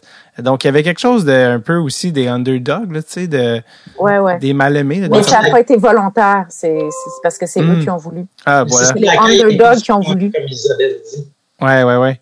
Euh, est-ce que, c'est-à-dire, fournir une maison, justement, vous, vous étiez là pendant une année au complet, donc vous aviez habité à Bécomo cette année-là? dans On est déménagé, ouais. C'est ça, vous on aviez a pas d'enfants à une l'époque. belle j'imagine? maison à Franklin. Fait- qui est euh, le petit village après Bécomo. Fait que comme ça, on pouvait au moins voir la mer puis regarder les baleines quand on, que- on prenait des journées de congé. Fait que vous, vous avez vraiment vécu la vie de, OK, ben, pendant un an, on était à Bécomo, puis, euh, tu sais, c'est comme toute une Ouais, expérience. super. Ouais, c'est ça. Est-ce que vous, euh, parce que je sais pas si vous venez de la ville, de la région, mais vous, comment vous avez vécu cette espèce d'incursion-là, d'être comme, hey, un, c'est comme un stage de vivre à Bécomo pendant un an, là, finalement, ou euh, dans, Ouais, Côte ben, c'est notre genre, là, faire Ouais, ça, se ça. promener, s'installer. On aime ça voyager. Euh, moi, je viens de Gracefield, près de Maniwaki, là. Mais, tu sais, fait que je, je viens d'un village, mais, on n'était pas tant impliqués dans la vie du village non plus parce qu'on n'avait pas le temps, on faisait juste travailler, là. On a Mhm. comme euh, connu nos voisins. Moi, j'ai fait partie du cercle des fermières de France. Ah, j'adore, j'adore, j'adore. T'es allé all-in, vraiment, là, de vivre l'expérience. Ah oui, j'ai fait des couvertes puis des, euh, des linges à vaisselle. c'est parfait. Mais on a tellement travaillé, là. Pour vrai, là, on filmait tellement. Moi qui est maniaque de hockey puis mes ligues de garage, j'ai Ouais. même pas joué au hockey cette année-là. Ah non, c'est à ce Ben point-là que vous étiez... Je voulais comme embarquer avec les gars juniors. Je suis pas de niveau, là. C'est même dangereux d'embarquer avec eux autres pour une pratique. Est-ce que, euh, tu sais, sachant que Bécomo avait tellement été ouvert, venez chez nous, venez chez nous, c'est ça. Puis là, euh, parce que récemment, j'ai reçu au podcast un gars qui s'appelle Michael Lalancette, qui est euh, journaliste, euh, ben, il est journaliste, point, mais il est journaliste sportif aussi, puis il a longtemps été attitré au- à la couverture du hockey junior à TVA Sport, à ma TV et compagnie. Puis euh, quand il est venu récemment, j'ai dit euh, bon, évidemment, comme tout le monde, euh, surtout dans, dans son domaine, il a vu le documentaire junior à un moment donné. Puis j'ai demandé est-ce que tu trouves que ça a fait, euh, tu sais, puisqu'on disait que ça avait eu un certain impact sur le junior majeur, puis il y en a qui disent ah, ça fait mal au junior majeur, puis j'ai dit est-ce que tu es d'accord avec ça? Puis il dit je sais pas si ça a autant affecté le, le hockey junior majeur que Bécomo. Je sais pas si ça a fait aussi mal à Bécomo, euh, au junior qu'à Bécomo particulièrement. Je me demandais comment vous sentiez ou est-ce que vous avez senti ça que Bécomo, ils vous, ils, vous attirent, ils sont comme venez, on veut vous le fassiez, puis que par, certains voient le documentaire trouvent qu'ils paraissent mal. Est-ce que vous aviez peur de, euh, comme en guillemets, trahir Bécomo qui vous avait donc ouvert leur porte? Ben, je pense que quand tu fais une, une représentation des gens, tu tiens vraiment à offrir une représentation la plus honnête puis la plus Mhm. juste. Puis nous, il y a personne qui est jamais venu nous voir pour nous dire que Ouais. notre film avait fait mal, ni à Bécomo, ni aux juniors. Hein. OK. C'est ça. Donc, vous, Bécomo, quand le film est sorti, euh, Ah, on était applaudis. Bon, là. ok. On est allé dans une, pro- on a fait une première mémorable à au festival euh, Cinoche, le oui. festival de cinéma de Bécomo. Nice. On avait notre bébé de six semaines à peu près, qui avait deux mois. Euh, toute l'équipe était là. Euh, les, les coachs étaient là. Tout le monde en a regardé le film ensemble. C'était l'événement. Ils nous ont accueillis comme des rois à l'hôtel. Fait que, tu sais, peut-être qu'il y a du monde qui dit ça fait de mal à Bécomo, mais nous, on a juste comme reçu de l'amour puis euh, qu'on- avait comme un bon feeling par rapport à cette cette ville-là, ces gens-là, cette expérience-là. Pour nous, ça a été positif. Puis j'irais comme vivre sur la côte nord n'importe quand là. Ouais, ouais, ouais. euh, ce qui a peut-être ce qui a- peut-être surpris certaines personnes, c'est que souvent les films sportifs vont valoriser ou vont mettre en valeur, c'est Mm. presque un truc, pas de propagande, mais de, on va faire la promotion d'une équipe, ce que Junior n'est pas du tout, tu sais. Ouais. Nous, on voulait apporter un regard juste, tout ça, fait que je, pense que ça a pu choquer des gens comme quoi le film n'est pas une, euh, une pub pour le Dracard de Bécomo. Ouais. Euh, on va passer un an avec eux, mais on fait pas la promotion du, de l'équipe, là, puis de la, de la- de la- c'est pas ça, là, c'est pas ça le film. Fait que Ouais. peut-être qu'il y a des gens qui, qui ont fait, ouais, mais ils sont venus un an chez nous, puis en même temps, ils montrent un côté pas sombre, un côté quand même assez dur. Il y a un côté très dur dans le film euh, de la réalité du sport. Ça, il y a peut-être des gens qui s'attendaient pas à ça, qui s'attendaient peut-être plus à un film où on met en valeur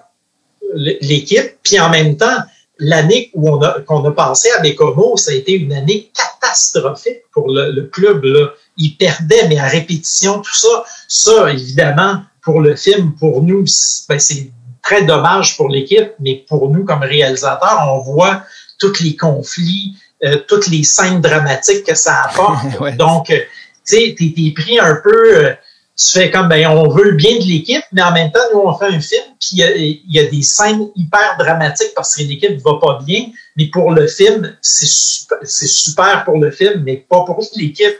Ouais. Donc, peut-être qu'il y a des gens qui se sont pas trahis, mais qui ont fait, ouais, le film, il, il est quand même assez dur quand même. Ouais, ouais. Mais tu sais que euh, au début là, on a, tu sais, on n'a pas choisi Bécomo en se disant ah oui c'est une petite place puis c'est des underdogs, pas du tout là. Non. Puis euh, en plus, on, on, regardait, je me souviens, le classement des équipes pour savoir qui avait des chances de gagner l'année d'après. Parce que comme tous les réalisateurs de films sportifs, on s'est dit ça serait bien d'avoir une équipe qui remporte la coupe. Hein. Puis après, quand on a commencé à tourner, puis qu'on s'est rendu compte que l'équipe avait des difficultés, puis que probablement qu'on n'irait pas à la coupe. Mais ils sont quand même, on a quand même fait les séries, là, si je me souviens bien. Là. Fait que c'était pas si pire que ça. Là.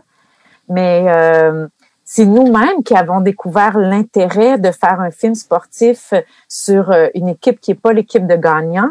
C'est là qu'on s'est rendu compte que ah ok mais quel réflexe étrange on fait tout le temps des films sur les gagnants comme on écrit tout le temps l'histoire des gagnants mais on n'écrit pas l'histoire des des, des ah. situations médianes ouais. puis je pense qu'on a eu une, une année moyenne donc qui ressemble à une année dans une équipe de hockey, la majorité des gens, ils gagnent pas, hein, euh, ni les coupes, euh, ni rien. Là, c'est, une équipe sur toutes les équipes qui gagnent.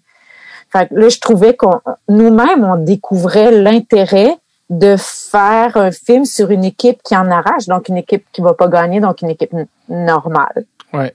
Oui, absolument. Euh, je pense que Michael Lalancette, lui, ses impressions, c'était parce que euh, Bécomo a comme un historique d'avoir de la, misère à, attirer les joueurs.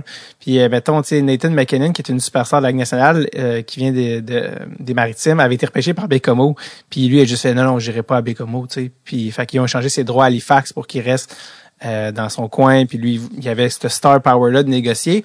Puis euh, Michael Lancette, ce qu'il disait, c'est que ce film-là, il était partout, tu sais, sur l'avion, tu peux le voir. Fait il dit, a rien à faire sur l'avion, fait que le, le monde l'ont beaucoup vu. Puis là, c'était comme, oh, ok, je, je pense que les gens, il y a beaucoup de gens qui se sont dit, oh, j'enverrai pas je sais pas si je vais envoyer mes enfants jouer là, mais aussi il se est-ce que il disait aussi je sais pas si c'est représentatif de, toutes les équipes juniors aussi. Donc il y avait toutes ces questions là de comme ben, comment fonctionner de cette manière-là, mais si tu joues à Victo, si tu joues avec Québec, c'est des réalités différentes. Fait que c'est des encore une fois c'est des impressions, mais c'est des points qui étaient apportés par rapport à la réception du documentaire.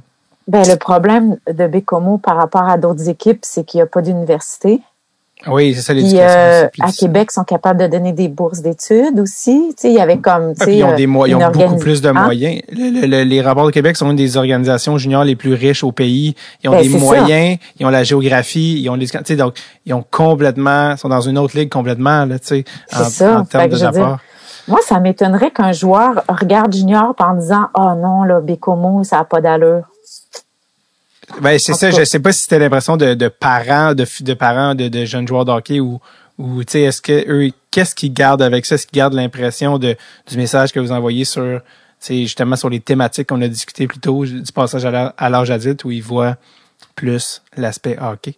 Mais ça, c'est ça rendu là, c'est l'interprétation du, du spectateur. je pense que le film est assez ouvert, hein? C'est pas un film accusateur. Non, non. Ouais, non, moi je pense film qui s'intéresse à une condition de jeunes euh, dans le sport. D'ailleurs, on a, on a parlé tantôt de votre, votre méthode de, de, de, travailler, pardon, mais euh, de cinéma direct, il n'y a pas de narrateur, il n'y a pas d'entrevue directe, il n'y a pas de, de, de musique euh, dramatique. Là, euh, qui, ça, est-ce que c'était décidé aussi avant? Ben, j'imagine parce que vous, vous, vous le tourniez, sinon vous auriez fait des entrevues, vous auriez. Ça, c'était décidé d'avance, j'imagine? Non, non, on a fait des entrevues. Vous en, avez fait, vous en avez fait où vous parlez directement, puis vous, vous les avez juste pas utilisées dans le fond? Ben, en fait, moi, je trouvais que les entrevues, c'était, ben, en, même temps, c'était des, tu sais, sont jeunes, puis euh, je trouvais que ça faisait entrevue de joueurs de hockey ou tellement ouais. rien. Tu sais. Ouais. Je trouvais pas qu'on allait en, puis je trouvais que la, la les situations étaient plus révélatrices, en fait. On l'a vu en montage, les situations étaient tellement fortes. Une entrevue, qu'est-ce qu'il va nous dire? Il va, il va nous raconter ce qu'on vient de voir qui était super fort. Ouais, ouais, ouais. Tu sais, puis, fait que dans, tout de suite, avec le monteur René, euh, on, on, a fait, euh, on met pas d'entrevue dans ce film-là, tu sais, je veux dire, on, on, peut suivre l'action, on peut connaître des personnages, pas toute la gang, sans qu'il y ait d'entrevue. Puis, en fait, l'entrevue, pour moi, les entrevues dans ce film-là, c'est le bureau du coach. C'est le coach qui parle aux jeunes. C'est comme lui qui, qui, est comme un peu notre, euh, notre gars qui va révéler les jeunes. Ouais, ouais. Donc, c'est Éric Dubois qui, par ses propos dans, dans le bureau du coach, devient un peu le réel, pas le réalisateur, mais c'est lui qui pose des questions aux jeunes, comment ça va, on va faire ça, puis tout ça. C'est lui qui, les révélait. Absolument. Euh, est-ce que euh, dans le tournage ou dans le montage euh, par après, étant donné que ce sont des en guillemets des enfants et des ados, bref des mineurs, votre réflexion par est-ce que vous aviez une réflexion éthique ou morale à intégrer ou ne pas intégrer certaines scènes de par le fait que tu sais euh, eux vont voir ça les gens vont voir ça tu comprends c'est quand même des enfants est-ce que vous sentiez que vous avez une responsabilité de ce niveau à, ce niveau-là? Tu sais on les a filmés dans des bars mais je pense pas qu'ils étaient qu'ils avaient 18 ans. Mais sais, on s'entend que dans la culture commune, on a tous commencé à aller dans les bars avant 18 ans. Donc, il y avait rien de scandaleux. Là, il y avait rien de scandaleux qu'on a euh, filmé. Filmé, ouais, je comprends. fallait pas montrer ou qu'on se disait c'est dégradant. Dans les scènes euh, fortes, on a parlé de la scène d'ouverture, on a parlé de, plusieurs scènes à date, mais il y en a une autre aussi que je voulais qu'on parle, qui est un peu qui est la finalité, mais le repêchage. Euh, c'est pas tout le monde qui a eu la chance. J'ai eu la chance d'aller euh, au repêchage euh, ici quand il était venu à Montréal. C'est assez, mais c'est assez dramatique là, un repêchage. c'est beaucoup de gens avec leurs leurs parents, leurs, enfants qui sont là. Puis là, les, les sept rondes finies, puis t'as plein de monde qui s'en vont en pleurant. Tu sais, c'est super dark. Là. Il y a, quand une fois, il y a pas beaucoup de moins de gens qui sont repêchés que que l'inverse. Vous êtes allé à Vancouver pour ça. Euh, racontez-moi votre souvenir du repêchage. Puis euh, Alex Lamontagne, euh, écoute, Benjamin est repêché genre avant, avant dernier, tu sais, comme littéralement son agent est en bas en train de négocier à côté aux tables des. Je sais pas si ça vous vous souvenez de ça, mais tu sais, les agents poussent leurs joueurs. Puis Alex, lui, est pas repêché, puis il y a une grosse shot de lui de loin avec la face des mains, tu sais. Racontez-moi votre souvenir du repêchage. Surtout que vous aviez la chance d'avoir une caméra là, mais c'est quelque chose d'assez d'assez dark là, quand les, les gradins se vident en, en fin de septième ronde. Hmm. Je pense qu'on a vécu ça avec un peu de pudeur. Là. C'était, euh, c'était décevant, mais il reste que, tu sais, les parents, Alex la montagne, je pense qu'ils étaient là. Comme, ils étaient quand même entourés. Visiblement, ça ne va pas plus marquer que ça, c'est pas grave non plus.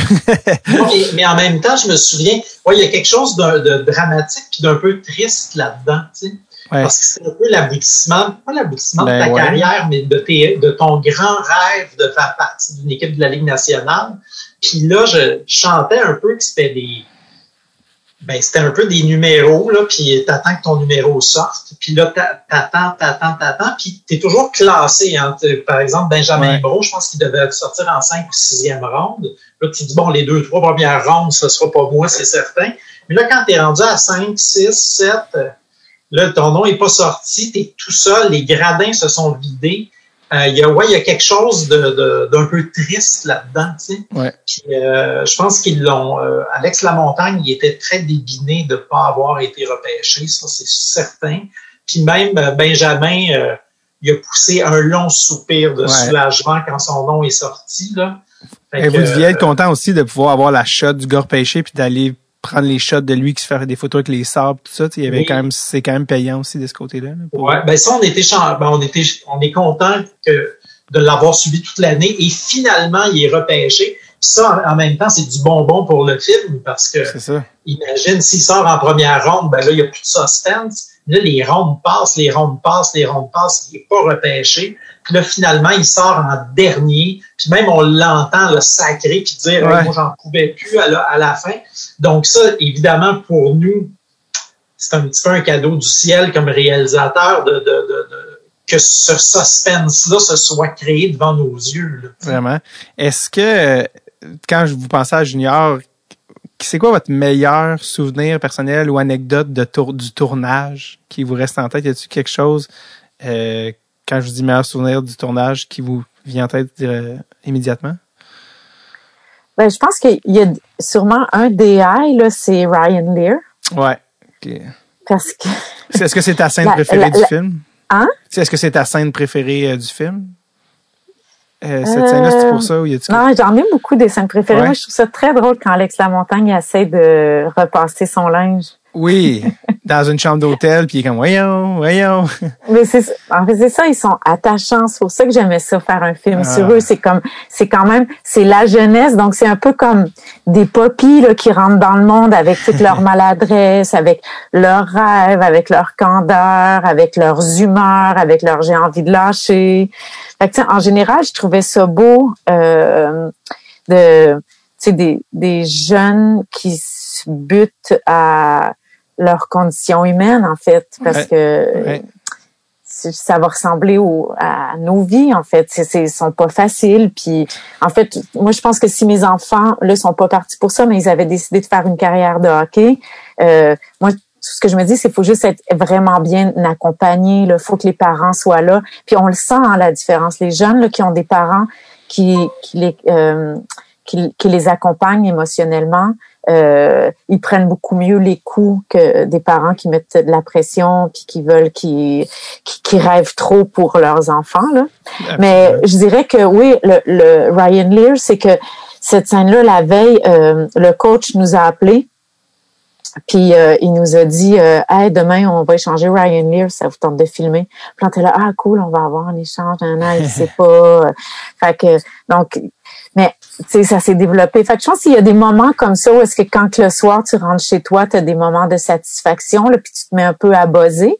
Puis ça commençait, ça c'était autour de Noël. Je pense que ça commençait à être autour du temps où il commençait à se passer plus de choses là. Euh, sais, décembre, janvier, les échanges, euh, Alex Lamontagne qui est arrivé, euh, les choses se sont mis à être un peu plus efficaces là dans notre travail. Mhm. Ça, je dirais, mais aussi peut-être euh, euh, quelque chose de vraiment bien, c'est de vivre là-bas. là. Moi, j'ai adoré euh, vivre Wow. à Franklin, voir les baleines, euh, avoir une petite maison de campagne. Ça, ça fait partie vraiment de mes beaux souvenirs. hein. Wow, La vie d'Arena aussi. Oui, le, un, des, un building, euh, c'est comme, euh, euh, je sais pas, il y a quelque chose avec une sécurité, on dirait, il y a quelque chose de, de vraiment le fun de- des arénas. Euh, Ben, c'est chaleureux, ouais, comme ambiance. ouais, Il y a une scène qui m'a. euh, Ouais. Je me souviens parce que c'est devenu un peu des.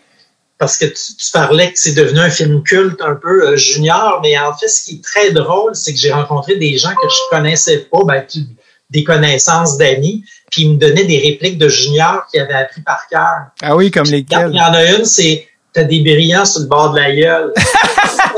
Oui, ça m'a revu. c'est- Tu peux bien avoir des brillants sur le bord de la Tu peux gueule. bien avoir des brillants sur le bord de la gueule. C'était Et- pourquoi et déjà? en fait, ce qui est très drôle, c'est en fait, puis ça c'est une scène. Je me souviens, on était ressorti de cette scène-là, ben, du moment qu'on avait, qu'on venait de tourner, en se disant, je pense qu'on tient quelque chose. C'est une négociation entre Éric Dubois puis Morissette, qui était le DG euh, à Caddy je Ouais. pense à l'époque. Puis il négocie d'un Tim Horton. Écoute, tous les clichés sont là. là. Ça, Ouais. ça, ça- c'est vraiment. On, on- moi, je me souviens, là, on riait, là, puis on se disait, My God, puis eux, ils ont vraiment bien, en fait, ils ont joué le jeu, ils ont fait, on s'en fout que la caméra soit là, on négocie, puis tout ça. Ça, ça c'est un super beau souvenir de tournage où tout le monde était complice. C'était plus vers la fin de l'année, là, c'est pendant la période des échanges, je pense qu'au mois de février. Puis on était à l'aise, Eric nous connaissait, tu sais, on connaissait tout le monde. C'est c'est le. Puis la fin de l'année, c'était le fun aussi parce que, tu sais, toute la face des gars qui passent en entrevue, Benjamin Bro, là, Ouais, comme euh, les, les, dirigeants de la Ligue à nationale. peu là. près 10 organisateurs de la Ligue nationale baraqués qui le regardent, genre qui le défigurent, là. Avec des questions, avec des questions pièges. On est revenu avec là-dessus avec euh, Benjamin de comme ouais t'as l'affaire d'un an, pas de fille. Puis là lui il est comme c'est en anglais il est comme un peu mal à l'aise. Il rit puis le gars il fait c'est pas une joke. Puis là il est comme Hey man, je catch rien, là, j'ai 17 ans, je comprends pas. puis tu vois Doug Wilson, il y a un gros plan de Doug Wilson, qui est le directeur général des Sharks, qui est comme un beau bonhomme basané, puis il y a comme une genre de sourire de Ah, les jeunes. tu sais, avoir 17 ans, être complètement dépassé par les événements, ça va bien aller, mon loup, bonne vie. C'est un peu Ouais, c'est ça, ils sont très intimidants. Ouais, vraiment. Euh, en plus, dans les dernières années, il y a eu beaucoup de jokes sur Internet parce que tous les dirigeants du Canadien de Montréal sont de loin les plus baraqués de la Ligue. Ils ont tous des gros guns. Puis tous les joueurs qui rentrent là sont comme, voyons, d'habitude, c'est des, des messieurs qui ont une petite bédaine. Puis ceux du Canadien, ils ont des polos qui leur pètent ses, ses biceps. Ah oui. ce qui est assez drôle. Euh, toi, euh, Stéphane, ta scène préférée du film, euh, ouais, de Junior, dans le fond? Ben, je parlais de celle-là de, de négociation. Oui. Une autre scène que je trouve extrêmement forte, euh, c'est euh, quand euh, Ryan, que c'était son nom de famille, donc? Euh, Ryan Lear ou Ryan James? Ryan James. RJ qui, qui se fait Mais- renvoyer. hein. Ça, ça a comme un peu, c'était comme une des scènes, une des premières scènes super fortes qu'on filmait où il se fait mettre dehors le jour, euh, le jour de la photo d'équipe, là. Puis là, lui, il s'attend pas à ça, puis il est dans le bureau du coach, puis le coach, il dit, là, c'est fini, euh, puis il se fait passer un savon par le coach, là. Écoute, ça, ça tu t'attaches ta tuque avec de la broche quand tu filmes ce genre de situation-là, parce que tu ressens la, la tu ressens toute la tension, tout ça, puis, euh, puis je trouvais que c'était c'est une, c'est une scène qui est un qui donne un peu le ton au film, en tout cas qui, qui symbolise bien le côté très dur du monde du hockey. Quand ça fait pas l'affaire, là, ils font pas mon, mon, mon petit bébé, on va essayer de t'accompagner, tout ça. Tu sais, ils essayent, là, évidemment, mais quand ça marche plus, là, c'est tu t'en vas chez, chez vous puis c'est fini, là. Puis- Donc, Mais ça, ça, ouais. C'est vrai que peut-être c'était une scène qui faisait, où on pouvait se sentir un peu requin quand même, tu sais. De vous- Parce que c'est vraiment rough pour lui. Puis en plus, il y a une caméra qui filme, là. Est-ce que vous êtes souvent, est-ce que c'est arrivé que vous vous sentiez mal des fois de filmer? Moi, je peux dire que ça, euh, euh, tu sais, tu te sens un peu limite, là. Fait que quand tu penses au film, tu es content. Quand tu penses à la situation dans laquelle tu es, tu l'es moins. Mhm. Euh, mais j'ai l'impression que c'est la seule fois que ça nous est arrivé. On n'était pas si complices avec lui, c'est-à-dire on était complices avant. Fait que je pense que c'est pour ça, on était, on était assez proche de lui, on le trouvait intéressant comme gars, on était allé chez lui même en Ontario euh, pendant l'été. OK. Puis, euh, fait c'est pour ça qu'on a pu filmer, mais de filmer un moment aussi humiliant dans la vie de quelqu'un. Puis je le sais que probablement, tu sais, je me souviens plus qu'est-ce qui était arrivé, mais je pense que tu sais, c'était mal comporté, mais peu importe, tu es quand même jeune, tu as le droit à tes erreurs. Puis Ouais. c'était une scène qui était humiliante pour lui. Fait que On je a pense que ça, ça, ça crée une petite gêne. Ouais, je comprends. On a parlé, tu sais, par exemple, de la scène d'ouverture, c'est une scène que vous avez filmée en fin de saison. Bon, évidemment, le repêchage va venir en fin de film, ça, ça fait du sens avec le narratif, mais par rapport à toutes les scènes qui sont filmées dans, le- dans- qui sont mises dans, dans le film, euh, euh, celle-ci, celle-ci, les échanges, tout ça, est-ce que vous avez gardé une certaine chronologie dans l'année ou non, là, c'est vraiment, euh, sinon vous êtes vraiment allé? Donc ça, vous C'est avez. C'est purement chronologique, sauf la première scène. OK, OK. Euh, parlant des 160 plus heures de, mon- de, de, de, de rush que vous aviez, est-ce qu'il y a des scènes que vous avez encore en tête que vous vous dites, ah, garde, fallait faire des choix, là, on n'a pas pu la mettre dans le montage, mais les, des scènes que vous dites, ah, cette scène-là, j'aurais aimé ça la mettre dans le film, mais ça fitait pas. Euh, tu sais, pas Jean-Sébastien, euh, ou, euh, en tout cas, le, le là, qu'on a parlé, pas lui, mais est-ce qu'il y en a des scènes que vous dites, ah, ça, ça fitait pas, mais je m'en souviens encore, cette scène-là? Ben, il se fait dans le film, si on a, Ah, carrément. Oui, parce qu'on n'avait pas de limite de temps, tu sais, on a fait. euh, Mais non, des fois, tu sais, ça rentre pas dans le film, puis nous, on n'est pas nostalgique. C'est comme, on veut faire le film qui a le meilleur rythme possible. C'est ça. Fait que, moi, je me sens jamais euh, trop triste, je pense, quand on enlève euh, des scènes parce que ça rentre juste pas dans le corps. là. C'est intéressant comme à un moment donné, le film il devient une sorte de dictateur, puis il fait comme non, non, ça, ça, je rejette cet organe. c'est pas un pour moi. organisme vivant qui, qui, qui, euh, qui mange tel type de scène, puis il y a des scènes, il va pas Ça la manger. pas. Mm. Mais je rentre. me souviens pas d'avoir eu une, un genre une coupe crève-cœur. là.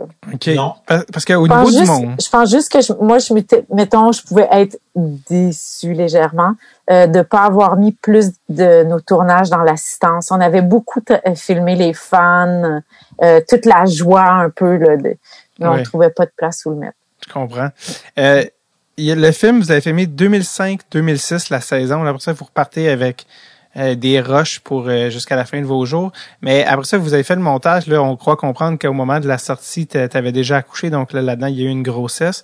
Euh, le film, je suis en 2005-2006, mais il est sorti en 2008 officiellement, euh, selon... Euh, parce que les, les- Donc là, il y a comme tout 2005, 2006, 2006, 2007, 2007, 2008. Donc, il y a comme une bonne année et demie, au moins, de ce qu'on croit comprendre entre la fin du tournage puis la tournée, euh, excuse-moi, la sortie du film. Comment ça s'est passé? Est-ce que le tournage est interminable à cause des rushs? Que- euh, le- la maternité, qu'est-ce qui fait qu'il y a eu un écart aussi, euh, aussi grand entre la, la- la fin du tournage puis la sortie? Ben, je- Le montage était long, là, quand même. Oui, oui, ça a été six mois de montage, je pense. OK. Puis on a commencé le montage, on a pris une pause l'été. Fait qu'on a commencé le montage à l'automne.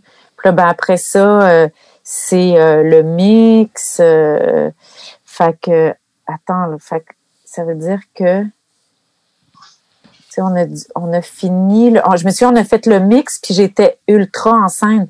Fait que c'est ça. Mm. Donc, toute la post-prod, ça l'a pris un an. Ouais. Puis euh, le film a sorti aux rencontres internationales du documentaire. Euh, puis la première représentation, j'étais enceinte là jusque-là. Mm-hmm. Puis la deuxième représentation, euh, genre on est arrivé puis on a dit "Hey, j'ai des contractions, je peux pas rester." fait que euh, donc euh, non, ça a juste été la le temps normal là, tu sais parce que t'as pas donc mettons six mois de montage. Après ça, tu as le montage sonore, après ça tu as l'étalonnage, après ça il faut faire un poster. Puis après ça, ben tu de prévoir une sortie dans les festivals pour que le film soit euh, fasse parler de lui avant une sortie en salle. Donc là, on a réussi à avoir les rencontres internationales du documentaire à l'automne. Puis après, donc, en fait, c'est toujours un peu ça les stratégies de mise en marché. Tu fais les festivals en premier. Comme ça, le film fait un peu parler de lui, puis après, tu fais une sortie dans les salles. Est-ce que le titre était déjà décidé? Comment avez-vous de, le titre est-il euh, est-il né? Je me souviens plus, hein? Je pense que c'est resté toujours junior. On n'a peut-être pas eu assez d'imagination pour trouver d'autres choses. Mais, Parce que euh, c'est le même titre qu'un film de, 1994 avec Arnold Schwarzenegger. Est-ce que vous saviez ça? oui. oui, oui, sur un, un, gars qui a un bébé. Oui, avec Danny DeVito. On devrait y envoyer il serait comme en Californie, ben oui. Parce que c'est comme un, je pense, un célèbre navet, là, où genre lui puis Danielito, il y en a un des deux qui est, c'est un homme enceint. genre, c'est une espèce de, mauvaise comédie, je pense, des années 90. Fait que c'est pour ça que ça me fait rire que c'est le même titre si tu tapes Junior dans, dans Google. Il y a une coupe de films qui s'appelle Junior, là, quand j'ai, quand j'ai regardé. Ah oui, ok. Mais celle-là, euh, était comme particulièrement mémorable. Euh, on arrive finalement à, au release du film et donc, on en a, on en a déjà un petit peu parlé, mais la réception du film euh, quand euh, il est sorti, ça fait. Est-ce que vous vous attendiez à ce que ça fasse autant un splash, euh, tu sais, avec le montage final, le produit final, de dire ok, attention, ça va cogner dans le dash. Non, non, vraiment pas. On sait jamais. Il me semble qu'on sait jamais à quoi s'attendre, non? Même on était super content d'être pris aux rencontres internationales du documentaire. J'avais même l'impression que ça étonnait l'ONF qu'on fasse parce qu'on a, je pense qu'on a fait euh, euh, l'ouverture du festival. Oui, on a fait l'ouverture des rencontres. Euh, c'est ça, c'est quand même quelque chose d'assez c'est une fête, c'est quand même assez prestigieux. Puis je pense même que l'ONF était surprise de. Ah je pense que ça a un peu étonné tout le monde et nous-mêmes que, puis, comment la mais autant de succès. Comment la Ligue de hockey Jean major du Québec, ils avaient dit oui, pas de trouble, rentrer, puis que là, tu sais certains disaient oh mon dieu, la, la ligue vraiment est exposée. Ils ont pas aimé le film là. Ben c'est ça comme comment comment ça s'est communiqué, comment vous qu'est-ce qu'ils vous ont dit? Ben en fait, euh, je peux le raconter puis euh, tu sais c'est sympathique, tu sais Gilles Courteau, faut quand même dire, il nous a ouvert toutes les portes là. C'est lui qui a dit OK, parfait, vous allez tourner à à Bécomo. Puis euh, je me souviens on a fait une présentation à l'ONF une présentation privée avec les dirigeants de la Ligue junior majeure du Québec. son premier commentaire, les lumières se sont allumées, puis il a dit Je pense qu'il faut que j'aille prendre un verre de vin. Ça, c'est Moi, je pense que c'est, c'est, pas qu'il est étonné, hein, parce qu'il y, a, y a, comme je vous dis, moi, je pense pas qu'il y a rien de scandaleux dans le film. Moi, je mhm. pense que politiquement, c'est en fait, en fait, il était stressé à l'idée de devoir faire face aux journalistes. C'était ce que, ce que, c'était toutes les interprétations, toutes les questions qu'on allait lui poser. Mais je pense que s'il est honnête, il serait d'accord avec moi de dire que c'est un portrait juste de la vie des joueurs de hockey dans le monde junior. Ouais. Donc, tu sais, quand il a dit oh ça sera pas drôle quand je vais parler aux journalistes. Donc tu sais lui il était stressé mais c'est parce qu'il y a une job politique. Mais c'est pas comme s'il était en train de nous dire vous nous avez trahis. Ouais. C'était pas du tout ça l'ambiance là. puis en même temps Isabelle euh, je dois rajouter qu'on n'a rien promis à personne là, sais. On a dit on va aller filmer on va essayer de faire le meilleur film possible. On leur a pas dit que ça allait être une promotion du Dracor on a dit on veut faire un documentaire sur le monde du hockey junior. Nous, on n'est pas des spécialistes du hockey, on veut explorer cet univers-là. Puis voilà notre proposition. Non, mais même, euh, tu sais, on avait pris le temps. Je me souviens, on allait manger au restaurant avec Éric Dubois, puis on y avait dit, tu sais, pour faire un bon film, là, il faut qu'on puisse filmer les hauts et les bas. Ouais. Puis euh, c'est pas un vidéo professionnel. Si on fait un vidéo professionnel, là, le film il va être plate. Si on filme juste vos bons côtés, euh, hein, quoi? Prom- promotionnel. Ah, OK, oui. Promotionnel. Le film, il va être plate. Si on filme juste euh, vos victoires, le film, il va être plate. Si on veut faire un bon film, il faut qu'on puisse comme s'intéresser aux épreuves, aux frustrations, à comment on s'en sort. Ouais. Et puis, il avait vraiment compris cette affaire-là. Fait que ça, tu sais, c'était pas étonnant. C'était, c'était dans la vie comme au hockey, quoi. Puis comment ont réagi les personnes impliquées dans le film, les personnes qui étaient dedans, que ce soit les joueurs, les jeunes, les coachs, quand ils l'ont vu? Euh, C'est une bonne question parce que nous, on était, tu sais, on- avant que le film sorte, on est allé le présenter aux protagonistes. tu sais.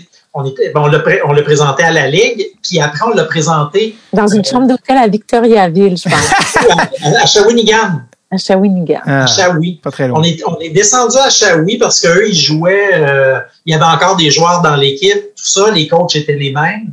Puis l'année d'après, on est allé leur présenter, puis euh, ils riaient, puis tout ça. C'était comme une vidéo de famille un peu parce qu'on Mhm. avait passé un an avec eux autres. Fait qu'ils ont super bien réagi.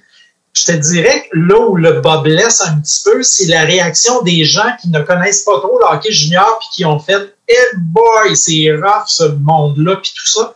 Et après, de voir la réaction des autres face à, à cet univers-là, là, ils ont, ils ont comme fait, ouais, c'est vrai qu'on paraît peut-être pas, euh, tu sais, c'est pas un film de promotion puis tout ça.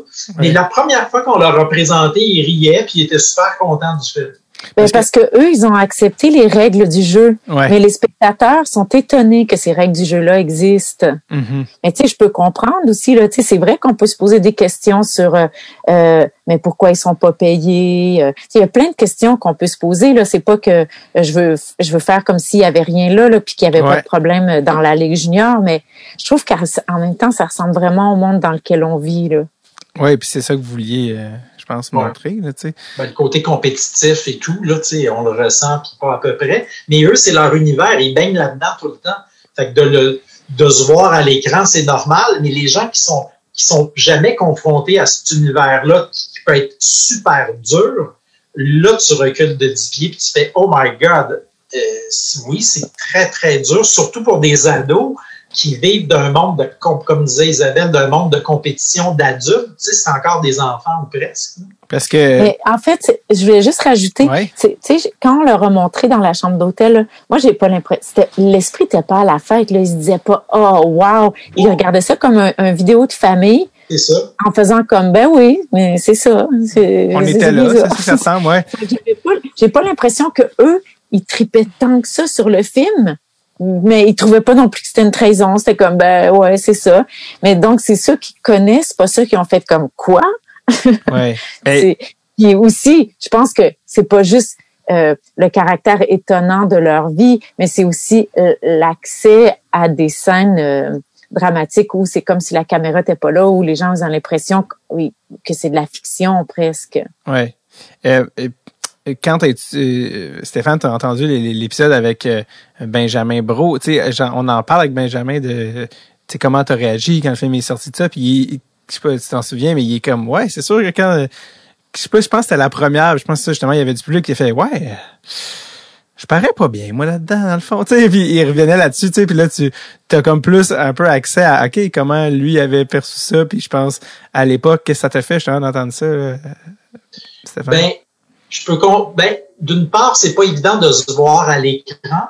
Puis en plus, lui avait connu une année euh, difficile aussi. Donc, tu sais, on, on le montre pas sur, tu sais, on le montre pas en train de marquer des buts puis euh, comme la superstar de l'équipe. Là, on n'est pas là-dedans. On est plus dans, il vit des difficultés puis on les filme, on, on- on les filme, on essaie de filmer comme disait Isabelle le, plus honnêtement possible.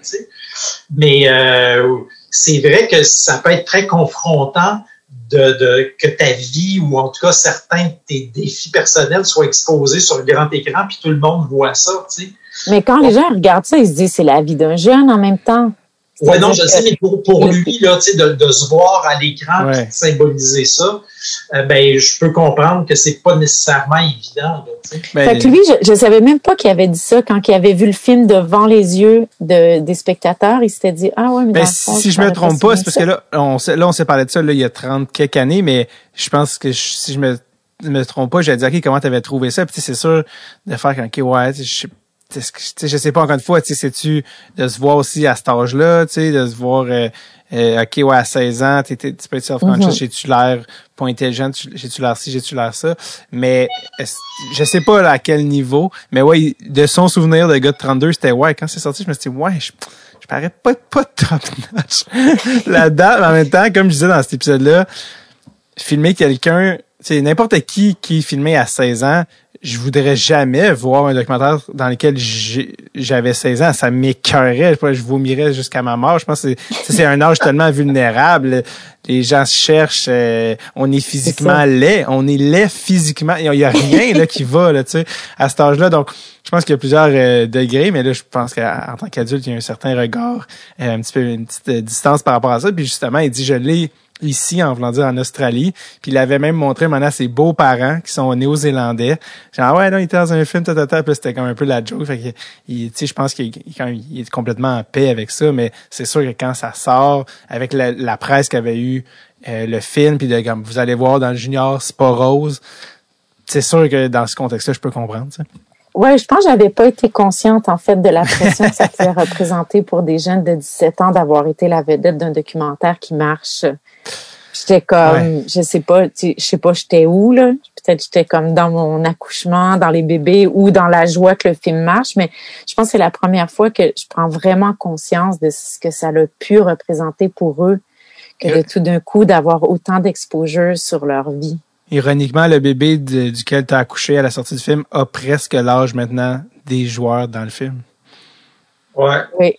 Ben, il y a 13 ans. Il y a 13 ans. Il y a 13 ans, puis il a accroché ses patins cette année. Il a dit, ah, moi, ça me tente plus de jouer au hockey. puis c'est à cause de vous puis de votre film. Je pense qu'il l'a jamais vu, en fait. Nos enfants, ils n'ont jamais vu notre film. Vous en avez combien? Deux. Deux. Le plus jeune, il joue, il est super bon, là. Fait que c'est deux gars. Ouais. Et on s'est dit, hey, ce serait quand même l'ironie totale que notre. On se retrouve. On, se retrouve, dans à vivre dans les arénas. comme parents dans les arénas, tout ça. Puis là, on vit à Val-David, dans les Laurentides. Puis il y a une ligue, mais c'est une ligue extérieure, comme dans le bon vieux temps, dans oui. les six équipes ou presque. Fait que on va jamais en aréna, là. Non. Non, mais des fois, quand on voyait comment qui était bon, on se disait, ouf, OK, s'il se met à évoluer, là, puis euh, il se ramasse dans, dans les équipes. Là, là, on a vu notre vie à quoi qu'elle allait ressembler. s'il se rend dans le junior, je, veux, je, je reprends la balle au bon, puis je fais un documentaire, part 2, puis je suis la, toute l'équipe. on ne permettra pas de filmer. on signera pas les dérogations. Mais c'est drôle, tu dis ça, j'avais parlé à un, documentariste québécois que, que j'aime beaucoup, qui vient de, de Carleton-sur-Mer, en Gaspésie, qui est pas très loin de New Richmond, euh, euh, d'où mon père vient, où on a une maison, qui s'appelle euh, Jean-François Cassie, qui, oui. qui, a fait plusieurs films avec l'ONF d'ailleurs. On le connaît, oui, oui. Ben oui, j'en doute pas. Puis, euh, en fait, un de ses films s'intitule La marche à suivre. Sur l'armée? Non, pas ça, ses premières armes. Ça, c'est le, ça, c'est son dernier. Celui juste avant, si je me trompe pas, c'était euh, la marche à suivre. C'était l'adolescence, marche à suivre. Euh, premières armes, c'est jeune adulte. Euh, marche à suivre, c'était l'adolescence. Puis lui est allé à son ancienne école secondaire à Carleton, euh, Antoine Bernard, l'école Antoine Bernard. Puis il a filmé les jeunes pendant justement plusieurs mois, un peu comme vous, euh, mais dans un contexte justement de la vie, puis qu'est-ce qu'il faisait la fin de semaine, tout ça. Puis je me souviens que moi, j'avais été voir, je pense, au rendez-vous Québec Cinéma, puis il répondait aux questions après. Puis là, justement, par le temps que le film sorte, il avait vieilli. Mais tu sais, je me souviens qu'à un moment donné, il y avait une, un des parents, je pense qu'il avait un peu je sais pas s'il voulait te choquer un peu, puis là, lui puis la productrice rentre dans l'auto, descend à Gaspésie. Non, non, non, il y avait, je pense, des grosses scènes avec l'enfant dans le film, genre fuck, non, non, faut pas que ça, ça, ça prenne, faut pas que ça chie, là, ça va, sinon. Puis là, finalement, ils ont, ils ont réussi à convaincre tout le monde parce que je pense, par le temps que le film sorte, il y avait quand même une bonne un bon écart entre le tournage que les gens avaient tellement changé, que c'était tellement lointain, que finalement ça avait été correct, mais il y avait quand même ce, si du monde vous avait dit, euh, si les parents de, de Ben Bro vous avaient dit non, non, euh, non, finalement, vous pouvez pas, attends, là, c'est toute une partie de notre film, là, qui, euh, tu sais, fait qu'il y avait quand même ça aussi que je, je pense ça a bien été de votre côté, puis tant mieux. Oui, oui, ça a bien été. Oui, vous êtes, mais tu as raison. Hein, les parents auraient pu décider de. Ils sont mineurs, ouais. De changer d'idée, là. Avant de, avant de vous laisser partir, la dernière euh, affaire dont je voulais euh, parler avec vous, vous vous demandez si c'était, tu sais, vous avez un certain regard, un certain recul par rapport à, c'est 15 ans maintenant déjà que vous avez tourné ça, mais qu'est-ce que vous voulez que les gens retiennent de Junior? Qu'est-ce que vous, vous espérez avoir laissé comme trace avec ce film-là? Ben, faire un podcast. faire un podcast euh, semi-niché euh, 14 ans et demi plus tard. non, mais ben, je sais pas qu'est-ce que je, je c'est une bonne question. Est-ce que tu sais, je me lève pas le matin en pensant à Junior, c'était quand même 15 ans qu'il fait ça. Mais lui, chaque matin, il se réveille en pensant à toi, Stéphane. okay, ouais, qu'est-ce que vous vouliez dire? Mais je ne sais pas, est-ce qu'on, euh, qu'est-ce que tu penses de ça, toi, Lisa? Qu'est-ce que vous voulez ben, dire? Ça, c'est une bonne question parce que, ben, tout en art, là, est-ce qu'on est supposé d'avoir une mission? Ouais. Puis, euh, je pense juste que de rendre visible quelque chose, c'est bien suffisant. Mm-hmm. C'est, c'est déjà pas rien, ouais. Je pense que c'est un peu ça aussi, euh, tu sais, de, ouais, donc ouais, de, de rendre visible quelque chose, ça, c'est suffisant, ça change la culture, ça permet aux gens de débattre, d'être outrés, de dire mais ça nuit, c'est bon, c'est pas bon, oui mais, fait tu sais, ouais, donc si on a rendu visible quelque chose puis qu'on a ouvert la discussion, une discussion peut-être euh, euh, si ça a pu nourrir les discussions, les réflexions, pas juste sur le hockey, sur euh, la condition humaine euh, dans un monde euh, capitaliste euh, où on est individualiste, on a une culture de la performance, puis il faut naviguer à travers tout ça, puis choisir les valeurs que finalement on a envie d'incarner. Absolument. En même temps, c'est c'est difficile de pour moi en tout cas d'avoir le recul puis de voir de savoir ou de de voir si le film est encore pertinent aujourd'hui. Mm. Parce que ça faisait quand même, ça fait quand même 15 ans. Là, je l'ai pas revu dernièrement, mais est-ce qu'il est-ce qu'il y aurait le même impact si on, on, sortait exactement le même film aujourd'hui? Ça, je ne sais pas, c'est pas à moi d'en juger. Mais euh... Là, la question à savoir et justement, certains disent que ça a peut-être aidé à changer le hockey junior puis de faire tout ce qui est l'aspect scolaire. Donc, la, euh, j'allais dire, en espérant que si le film était refait aujourd'hui, je pense que l'école, je pense, est plus mise de l'avant. Je pense qu'il y a des je pense que la manière de faire, la manière de parler aux jeunes, je pense que j'ose croire que ça a changé. Puis ben, il ben, faudrait poser la question à Courteau, voir comment lui a abordé euh, parce que le film l'a dérangé. Puis euh, des fois, euh, euh, si il sent que l'opinion publique, euh, ça déplaît à l'opinion publique, ben, ça, ça le force à, à, amener des transformations pour que le monde du hockey ressemble davantage au monde d'aujourd'hui, aux valeurs euh, des familles. Fait qu'il faudrait peut-être le demander à Courteau. En fait, moi, je serais assez curieuse parce que c'est difficile de savoir pour nous si le film a changé le monde. Là. Puis, euh, j'adorerais. curieuse. J'adorerais, puis ça fait longtemps qu'on évidemment on veut le recevoir, mais je, vais tendre la perche pour qu'on qu'on reçoive Gilles, avec qui il y a beaucoup de choses à discuter, mais c'est sûr que je vais, je vais lui poser la question quand je vais recevoir. Euh, mais il faut pas que tu l'invites en lui disant on va parler non, non, non, non, mais tu sais, en même temps aussi dans dans dans son euh, entre guillemets son œuvre, mais tu sais lui je veux dire comme commissaire junior majeur, il a, on a beaucoup d'affaires à discuter puis son héritage puis tout ça. Mais je pense qu'il y a clairement euh, un chapitre du livre qui est relié à ça puis je suis pas mal sûr que euh, je pense qu'il pourrait être intéressé à en parler maintenant que les années ont passé. Exact. Puis que maintenant qu'il y a peut-être des choses qui ont changé dans le junior majeur, puis qu'il y a eu une pression de l'opinion publique, puis de voir, parce que c'est quand même un politicien, là, qu'est-ce que tu ben fais quand l'opinion publique te met de la pression? Moi, je serais vraiment curieuse. Absolument. Je vais euh, me mettre sur le dossier et vous revenir. Euh, merci énormément. Euh, juste avant qu'on se laisse, pour ceux qui, qui ont peut-être aimé Junior et qui voulaient euh, regardez d'autres choses de vous. Vous avez fait un autre film après aussi en duo euh, qui s'intitule, si je ne m'abuse, La nuit, elle danse et qui avait aussi eu une super belle, un super beau parcours de festival euh, qui a ramassé, il a pas ramassé un prix génie du meilleur documentaire? Ouais. Oh, il a vraiment eu une super belle carrière. La nuit, elle danse, on est allé le présenter à Cannes aussi qui est juste en, une phrase, je pense, vous êtes allé, ben, je filmais ça en Égypte, au Caire, si je ne m'abuse, vous suiviez Euh, une, famille de danseuses. C'est ça, qui, euh, qui transmettait ça de, de mère en fille. Là. Ouais. En tout cas, bref, c'est aussi sur euh, disponible sur Internet. Je pense que c'est 3 dollars, je pense, la, la location Vimeo. Donc, euh, je fais de la promo. Il n'est pas disponible dans les, euh, les pharmacies, celui-là? non, mais je travaille fort là-dessus. Non, non. Alors, je me demande comment ça se ramasse avec la distribution. Je suis très curieux de savoir qui fait que un moment donné, ça se ramasse. Puis c'est pas c'est pas un film avec euh, The Rock ou Kevin Hart là. C'est pour ça que je trouve ça malade qu'il est tente genre euh, les Boys neuf puis euh, tu sais un film américain mal traduit. quelque chose quelque chose avec ça. sinon, en terminant, qu'est-ce que est-ce que vous êtes encore est-ce que vous avez des nouveaux projets? Est-ce que vous êtes encore dans la réalisation? oui. Qu'en est-il, quoi? Ouais. Ben, moi, je suis passée euh, du côté de la fiction, hmm. donc c'est long et pénible. et, euh, mais ben, écoute, 160 euh, heures de tournage, c'était pas exactement facile non plus. ah non, c'est vrai, le cinéma, c'est toute une aventure.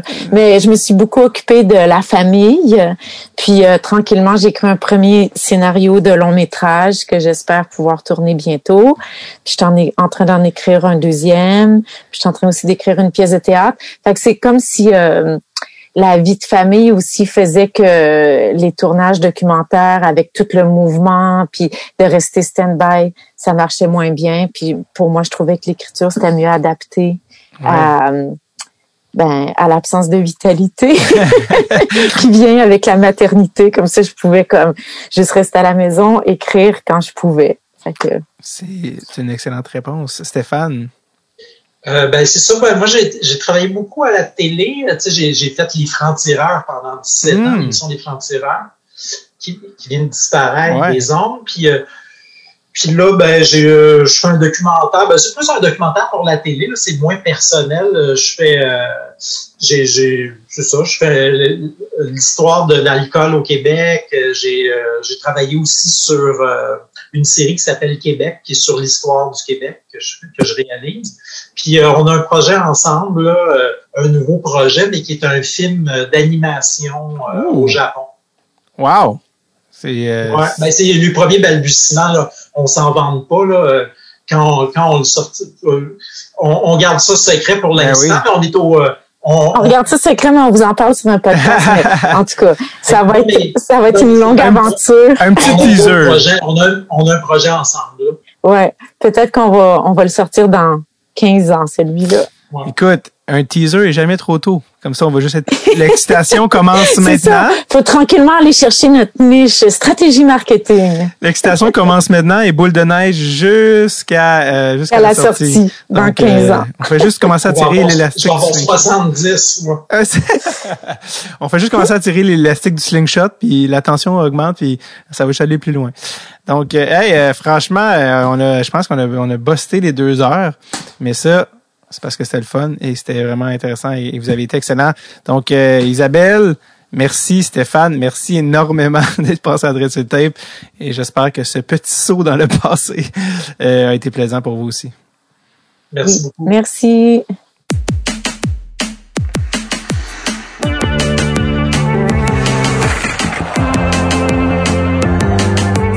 Un énorme merci à Stéphane et Isabelle de m'avoir accordé autant de temps. Ça a été un plaisir de replonger dans ce film incroyable. Je vous le rappelle, vous devez absolument voir et ou revoir ça et également aller faire un tour pour voir leur autre film, La nuit, elle danse, qui a eu un super parcours également dans le festival, un autre film de grande qualité. Je vous rappelle, passez une excellente semaine et on se revoit la semaine prochaine pour un autre épisode de Tape. OK, bye bye now. Take it away, Bobby.